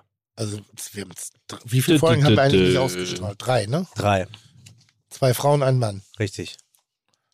Das war die erste Frau. Die erste. Aha. Die erste war die hier. Nee. Nee, war das denn? Nee, das war die zweite. Das war die zweite. Gute Gottes. Die erste, die Ja, erste, die, die ja. erste Frau war die mit dem mit der Ja, ja. mit der Neonschrift. Ja. Warum haben wir das denn nicht ausgestrahlt? War das nicht gut? Nee, das war die Pilotfolge. Die war nicht zum Ausstrahlen gedacht, die war um zu gucken, wie die Chemie ist. Und wie war die? Na gut, sonst würden wir ja heute hier nicht mehr sitzen. Aber warum haben wir die denn nicht ausgestrahlt? Weil wir uns dachten, die machen wir für die 93. Folge. Oh, die ist gut. Ja, die ist die, die könnte man mitnehmen. Die könnte man sogar, ich sag Die mal, ist ja vorzeigbar. ja. Ja, mach mal. Ich, ich, frage, ich, ich Ja, guck wir, mal. wir können ja nicht das Event äh, crashen, ne? Wir können alles. Ja, hast auch wieder recht. Wir können schon. Ob wir dürfen. Das Oder ist ja, ihr könnt weißt du was, wir nehmen Sven mit, dann, dann hat äh. Matteo, dann wir nehmen Sven mit, dann hat Matteo auch mal drei Sterne im Haus. Oh. Oh, Oh, das ist auch nicht lassen. schlecht. Oh. Oh. Kannst du noch ein persönliches Abschlusswort finden? Weil ich finde, dass ich gerade hinten raus nochmal, habe ich meine moderative Fähigkeit zum Besten gegeben. Wie raffiniert fandst du meine Überleitung zur Armbinde und dem geht mir schon ab? Sehr gut. Ah, Und ja, sehr gut. Vor, vor allem hast du dir wirklich Zeit gelassen, weil du wolltest dieses Thema ja nochmal ansprechen. Ja. Tim, ich bin mit deiner Performance heute sehr Äh, zufrieden. vielen Dank. Wirklich, Redeanteil, Gast, Melzer, Melzer, Gast war sehr ausgeglichen. War das so? Fandst du Ja, auch? Finde ich schon. Fand ich auch. Ja, Finde ich ja, schon. Absolut. Rickard, Rickard äh, Ja. unser hauseigener äh, Kurier, Ja. ähm, hat während eurer kurzen Pinkelpause gesagt, der ist aber auch hübsch, dieser Sven. Hat er Hat gesagt? er gesagt. Und habe ich gesagt, wie jetzt? Wie meinst du das? findet ihr Ja, guck mal, du siehst auch also- gut aus, aber der sieht richtig gut aus. Warum, was findet ihr an dem gut aus? Ja, wieso ihr? Also, oder sprichst du in der in der Königsform von Ja, also alle, alle sagen immer, der sieht gut aus. Das ist bei, bei mir Na, Produktion auch hässlich ist er jetzt nicht. Hä? Hässlich ist er jetzt nicht. Naja, gut, ist aber jetzt aber auch kein Fernsehgesicht. Ja, aber ich glaube, guck mal, was, was war das? Schon gut, dass er im Podcast ist. Guck mal, da kommt er, Rickard. Da kommt schon Sabber aus dem Mund so. Nee, aber jetzt Jetzt kommt er rein. So eine Sackratte, Alter. Wieso? Aber kann man das sagen, oder? Absolut. Ja, kannst du aber auch zu mir Absolut. Das weißt du doch. Also Du hast noch 14 nie würde gesagt, schon auch ich. Wann hast du dir gesagt, dass ich hübsch bin? dass du einen hübschen Arsch hast. Ja, ich habe ich hab einen wirklich schön weichen Hintern. ja, Aber, ähm, ohne Haare. so. Hier tritt wirklich, das muss man ganz ehrlich sagen, wir Toll, würden alle die Binde tragen, die Manuel Neuer nicht trägt, weil wir sind divers und wir. Ich glaube äh, ja, ich glaube auch. Ich glaub Natürlich, auch. Ich glaube, ich glaube wirklich so sagen, wenn da jemand von oben Druck ausübt, warum? Wenn, er, wenn mich jemand drum bittet, weil ich jemanden hochgradig beleidigen würde, wo ich die Beleidigung nachvollziehen könnte. Weil, aber wenn es einfach eine Beleidigung ist, die sozusagen auf Dummheit treffen würde und sich deshalb jemand beleidigt fühlt, dann muss man drüber nachdenken. Natürlich. Und das weiß ich halt nicht, gar- also ne, aber ich, ich, ich glaube, ich würde sie, also ich, Auf der anderen Seite, Tim, mal ganz ehrlich, wie sage ich das am besten? ja, sag mal am du, besten. du weißt doch auch, ja, ich weiß. äh, nein, du weißt nicht, was ich sagen will. Doch. Du bewegst dich ja als Person des sehr öffentlichen Ja. Lebens. Ja. Auch das eine oder andere Mal in Kreisen oder auf Veranstaltungen oder in, weiß ich nicht was, Ja. wo du weißt, es gibt bestimmte Dinge zwischen Himmel und Erde, die dürfen Ja. nicht nach außen dringen, weil die müssen einfach so sein, weil sonst bricht irgendwas anderes komplett ja, zusammen. Ja, ja. Ne? Also ich, Ja, ich möchte das jetzt nicht gutheißen. Nein. Aber es gibt ja manchmal diese Dinge, die einfach nicht anders gehen, um die Gesellschaft nicht zusammenbrechen zu lassen. Also worauf ich hinaus will. Sekunde, Tim. Hallo. Also ich, ich hatte heute meinen Landsmoment und jetzt kommst du mir mit Precht oder was? Pass auf, ich sitze hier in meiner Küche. Ähm, nein, worauf, ich- worauf, nein, worauf ich hinaus will. Ich, ich kann mir schon vorstellen, Ja. dass Manuel Neuer und Co. dieses Ding wirklich ums Verrecken tragen wollen. Sie, sie, ha sie haben einfach keine Möglichkeit, das auszuüben und zu tun, weil es immer noch jemanden über den gibt. Im Aber rein theoretisch, wenn, Kollektiv. Ja. Okay. ja gut. rein theoretisch können sie es ihrem Po reinschmuggeln Ja. und aber dann rausholen und dann um den Arm wickeln. Dann, dann ist ja nur noch braun. Nee, aber du weißt, was ich meine. Ja, Das- natürlich weiß ich, was du Rein meinst. theoretisch. Ich finde- verstehe ich jetzt nicht, was Nein, du ich finde finde den Ansatz ich glaub- von Sven äh, besser im Kollektiv Im Kollektiv. Ja. Ich glaube, manchmal muss man auch Dinge im Kollektiv ein entscheiden bisschen machen. entscheiden, unterordnen. Okay. Oder ruhen lassen, sacken lassen. Vielleicht, Oder ist, auch, sacken lassen. vielleicht ist auch der In dem Moment, Moment- gerade zu heiß. Und vielleicht sollte man jetzt einen Ball flach halten. Vielleicht sind da schon intelligente Diplomaten. Ja. Vielleicht sind wir deshalb keine äh, Politiker und keine Diplomaten. Weil wir immer nur eins kennen, Hals, Maul in die Fresse. Ich sage ganz herzlichen Dank an Tim Melzer, ganz Ja, herzlichen Dank an Sven, an Sven Wassmer Ja. und äh, ganz herzlichen Dank an die Produktion rund um Lukas, Lies, Caro und äh, Sophie natürlich, die Ja. wieder einen herausragenden Job gemacht haben, Ja. um diesen Podcast äh, möglich zu machen. Danke euch. Es Ja. war mir eine riese Freude. Ich sag mal so, was wir nicht alles möglich machen. Sehr gut. Schlecht war der nicht. Jetzt, das muss, ey, wir müssen aufhören mit dem Podcast. Der ne? Flachwitz des der Woche kommt diesmal von Timmy. Wir müssen wirklich aufhören damit. Tschüss. Ja? Tschüss. Chuck, Digga, Props, Digga, ihr habt meinen Respekt. Ihr macht Digga, Mucke, Schicke, Mucke, oh, wie gut das schmeckt. Dieser Podcast wird produziert von Podstars bei OMR.